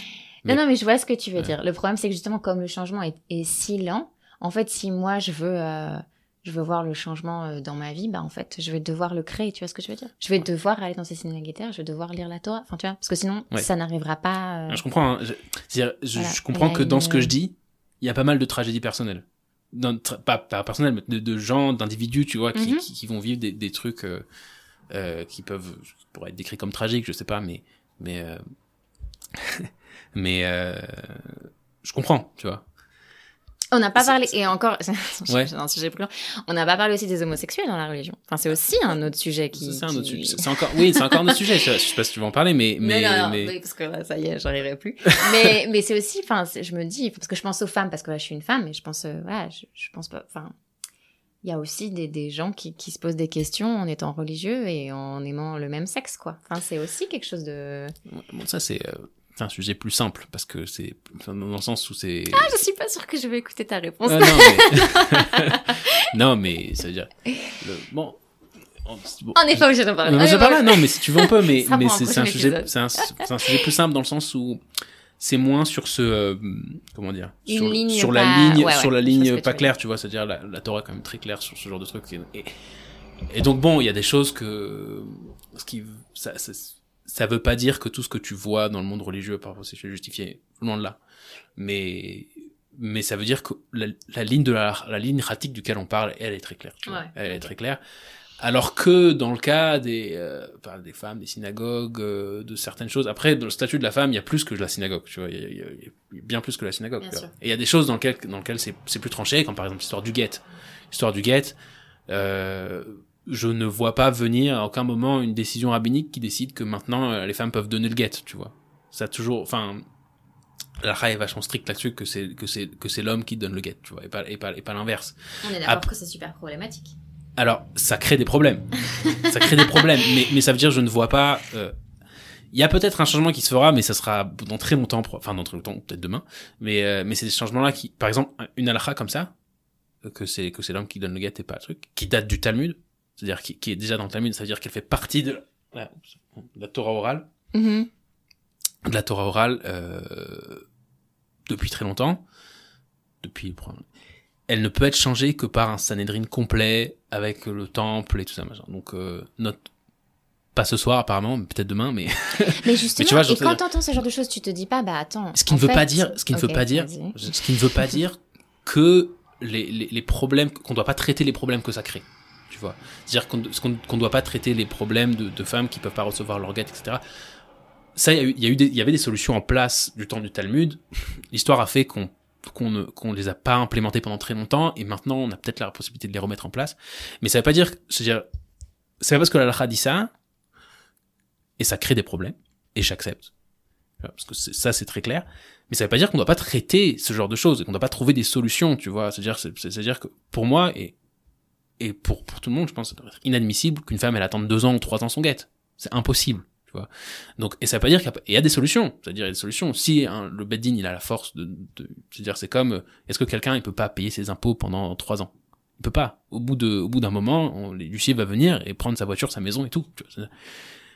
C'est-à-dire le problème c'est que il y a un problème de de de je sais pas si je dis pas en français d'enforcement enfin, de- Ouais, de- d'application de la loi Grave. tu vois d'application de la loi par exemple c'est-à-dire, c'est marrant on peut que toi- traiter ces choses là Oui, mais toi, tu prends le problème à la moitié du problème. Ça veut dire, le problème déjà, c'est que c'est l'homme qui décide sur la femme. Je, je caractérise, je, je caricature, c'est pas pardon. c'est pas exact parce C'est que pas exact, c'est pas exact mais, mais c'est ouais. quand même ce qui se passe au final. Ça veut dire que si l'homme ne décide de ne pas donner son- le guet à la femme, ça, ça c'est une solution très simple la femme elle- si si la femme elle veut d'abord c'est une solution très simple. On entend quand même euh, tous les jours à la radio euh, enfin, Ouais, des il y a des millions problèmes. de problèmes. il n'y a pas des millions de problèmes Ça, bah, en, en vrai en, on en chiffres en chiffres c'est pas c'est c'est pas du tout énorme en pourcentage c'est très peu c'est juste qu'on en entend parler et c'est bien qu'on en entende parler parce que ça nous réveille de ce choses là je suis pas contre qu'on en parler au contraire on en entend parler parce que maintenant les, ba- les, les, les tribunaux rabbiniques se prennent la liberté de de publier les noms de ces de ces hommes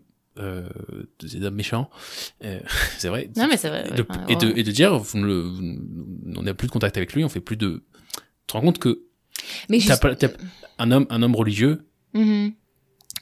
ce genre de khérem qui sont très durs. Tu peux pas l'employer cet homme-là. T'as pas le droit de l'employer. T'as pas le droit de, t'as pas le droit d'avoir des contacts avec lui, pas le droit de manger chez lui, tu peux pas l'amener dans, tu peux pas le faire monter à la Torah. Il est excommunié totalement à ce moment-là. Alors le problème c'est que excommunié, excommunié, il prend ses affaires, il part en Argentine, j'en Bah sais rien, ça. Ça c'est un autre problème, il faut traiter le problème, c'est qu'il y a des trucs diplomatiques, ça devient complexe. tu vois.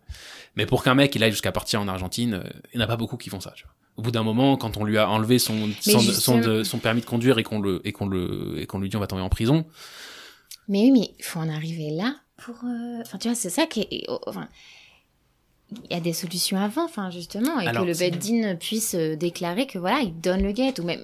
et encore, ça, c'est Alors- en assumant que voilà, quand je reviens à la situation initiale, c'est l'homme qui va donner le guet à la femme. Enfin, Ouais. genre, non mais c'est vrai. Mais c'est exactement, en c'est fait. exactement ce que j'essaye de décrire. C'est exactement ce que j'essaye de décrire, c'est que ça, ce, ce fait-là, il n'y a dans aucune personne aujourd'hui la, la, la, la capacité de changer cette chose-là. Dans, dans, dans la Personne. Aujourd'hui, personne ne peut le faire. Et alors, quand C'est juste pas possible. Et, et juste- Tu vois et alors, tu te dis, ok? Oui. Je dis Waouh. ok. Non, mais pourquoi je me dis ok? Ouais. Parce que parce que parce que parce que mon sentiment, c'est plus que mon sentiment, le le on est dépositaire de quelque chose Mhm. qu'on peut pas changer n'importe comment. Tu vois, il y a des choses qu'on peut faire, mais on peut pas changer n'importe comment. Même si je m'explique pas pourquoi c'est comme ça. J'ai des idées peut-être, tu vois. Je- Mais c'est pas la question. La question c'est pas est-ce que j'arrive à m'expliquer ou qu'est-ce que j'arrive pas à m'expliquer pourquoi c'est comme ça. La question c'est je, le- mon, mon- c'est-à-dire ma, ma préoccupation, c'est aussi essentiellement d'être fidèle à ce que j'ai reçu. Et ça, c'est là. Après, ça, on, on Ok. s'explique, tu vois. Ça, c'est là. Non, mais je, Et je reconnais que c'est là. Tu vois. Donc, donc- et, c'est- et ça, je trouve, c'est et le et le et dire euh, venez, on s'en débarrasse. Merde, tu te débarrasses de ça, mais tu vois, ça, ça vite. On Non, va vite je se retrouver avec autre, on va se retrouver avec autre chose, tu vois. Maintenant, ça veut Mais pas je- dire, et ça, c'est ça qui manque à mon avis. Et là, je suis d'accord. Il faut traiter ça. La lacha est pas un truc que si tu l'appliques, euh, machin, mais il y aura pas de problème. Toujours des problèmes, problèmes Ouais. dans la vie. C'est pour ça que la lacha elle a aussi une certaine souplesse et qu'il y a toujours des rabbins et qu'on en discute encore aujourd'hui, alors que ça fait 2000 ans qu'on a le truc, on pourrait avoir un truc clair au moins. Non. Pourquoi c'est pas comme ça? Parce que le, monde change, la situation change, Ouais, etc. Et ça demande à être discuté tout le temps. Et ça veut dire que, par exemple, tu, tu disais que, que, que c'est l'homme qui dit sur la femme. Par exemple, une des choses qui a été changée il y a plus de 1000 ans. Je dirais ça, c'est une, ça s'appelle une takana. C'est une takana qui a, qui a été faite par le Ra- Rabbeinu Gershom, euh, qui était euh, le grand chef de tous les Ashkénazes il y a 1000 ans, euh, qui a décidé, dans, qui a fait une suite, qui a fait une suite de décrets, dont un des décrets, c'est par exemple que c'est interdit euh, de lire euh, les lettres de son voisin sans sa permission. tu vois, c'était un truc pas clair. Alors, ça, il l'a fixé. De pas euh, d'interdire la polygamie. Ça faisait partie de son, ça faisait partie de ses décrets. Et euh, et aussi de euh, que c'est interdit de retenir un guet. Et que euh, et c'était quoi euh, sur un truc il y avait un autre, truc qui était concerné le guet. Euh, c'était voilà qu'on peut pas forcer on peut pas non plus forcer une femme à prendre son guet c'est-à-dire c'est-à-dire c'est- tu peux pas euh, c'est-à-dire en principe voilà un truc tu peux pas ça veut dire euh, en principe un homme il pourrait juste se lever le matin donner un guet et puis c'est fini tu vois Ok. Alors, il a déclaré que ça va passer par le bed-in. Donc en fait, le bed-in, en fait, quand il y a un get, si par exemple, à moins que ça soit par accord, que une homme et femme sont d'accord, elle prend le get, on s'en va, c'est fini. Si par exemple, elle, elle veut un get, et, et, et lui veut pas, elle peut aller au bed-in et demander au bed-in de trancher. Et le bed-in, il peut obliger l'homme à donner. Donc c'est, Oui, non, mais encore une fois, vois, non, non, c'est-à-dire que c'est des solutions. Je suis d'accord, c'est des solutions. Et toi, tu dis, venez, on va à la cause du problème. Mais Ouais, moi, ça. la cause du problème, je Non, suis mais pas j'ai compris. Ouais, t'étais pas prêt. Non, mais ok. non, mais c'est bien parce qu'on est d'accord sans être d'accord. Mais voilà, c'est. Ouais, non, mais je- on- on- Je comprends, tu vois. Mais ce que, ce que moi, ce que moi, je, je, je- et c'est marrant parce qu'au début, t'as décrit que, que ce qui te perd, que ça a commencé de quelque part où tu voulais transmettre quelque chose à tes enfants, où tu vas transmettre ce que t'as reçu à tes enfants. Mais c'est ça, ça, ça fait partie de ce que t'as, ce t'as reçu en fait. Tu t'en rends peut-être pas compte parce qu'on t'a jamais, euh, on t'a jamais mis devant le Talmud de cette chose-là ou truc, ça n'a pas été transmis si tu veux de façon explicite. Mais le judaïsme, c'est ça aussi, tu vois. Alors, c'est, c'est, c'est, c'est-à-dire, c'est pas, et avec tout le respect, c'est, c'est pas juste le kidouche du vendredi soir et, la synagogue du vendredi et du samedi matin et, et c'est pas juste ça. C'est, c'est, immense, tu vois. Et et si tu changes ça, j'ai envie de dire, qu'est-ce qui te reste? Mais si tu changes ça, tu, Mais, Euh. ouais, parce que tu pars du principe que si on change une petite chose, alors on peut tout changer en fait. C'est ça Bah, qui ça fait ça- peur. là, c'est, pas une petite chose, parce qu'il y a des petites choses Non. qui changent, tu vois. Mais, mais ça, c'est un truc que, que tu peux tourner le Talmud dans tous les sens, il y a rien à faire, tu vois. Mm, mm. À moins que demain, on ait un Sanhedrin avec euh, le Mashiach et tout machin, et là, dans ce cas-là, éventuellement, on. Dans ce cas- et c'est pas sûr que ça va arriver. Ça veut dire que c'est vent- théoriquement possible que euh, que des que que que si t'as 70 rabbins qui se euh, qui se qui se qui se réunissent, et ben qui peuvent décider de changer cette chose-là. Ouais. Mais c'est plutôt pas sûr. je suis pas. Je, je suis pas. La suite dans le prochain épisode. on a mis du suspense là. Ouais. C'est vrai. Euh, ouais, bah écoute, c'était très très sympa. Je suis très- content d'avoir eu cette conversation avec toi. C'est Ah, euh, moi aussi. c'est vraiment non parce que ce que, j'ai bien aimé et ce que je trouve euh, presque, enfin, je vais pas me dire rassurant, c'est pas le mot, mais ce que je trouve presque confortant, c'est que c'est quand c'est que ce que tu fais, c'est dans ta tête, c'est transmettre du tu vois. C'est-à-dire, ça vient de, ça vient de, ça vient de quelque part où tu veux transmettre la tradition que tu as reçue. Mhm, bien sûr. Ouais, j'y crois. Je trouve ça beau. je trouve ça, je trouve ça beau, je trouve ça essentiel. Et, ce que je, ce que je trouve triste, c'est que, c'est que, c'est que tu réussis pas à trouver ça dans le, dans ce qu'a été le judaïsme toujours, c'est-à-dire l'orthodoxie pour moi, tu vois. Mais que tu te sens obligé de, que tu te sens rejeté, que tu te sens obligé d'aller, d'aller, trouver, de mhm. changer des choses, de trouver quelque chose de, de différent, tu vois. C'est ça qui est triste. Pour toi Parce que finalement, moi, au contraire, euh, je, je suis très contente là de d'être de nouveau à Jérusalem parce qu'il y a quand même plein, plein, plein d'opportunités à Jérusalem justement qui, qui ouvrent ces portes-là. Moi, mon espoir, c'est que ces, ces, ces choses-là, ces portes ouvertes, euh, se refermeront quand on aura ouvert les nôtres. Allez, amen. Ah, c'est joli. c'est une jolie phrase de fin. Les portes qui s'ouvrent, qui se ferment, tout ça.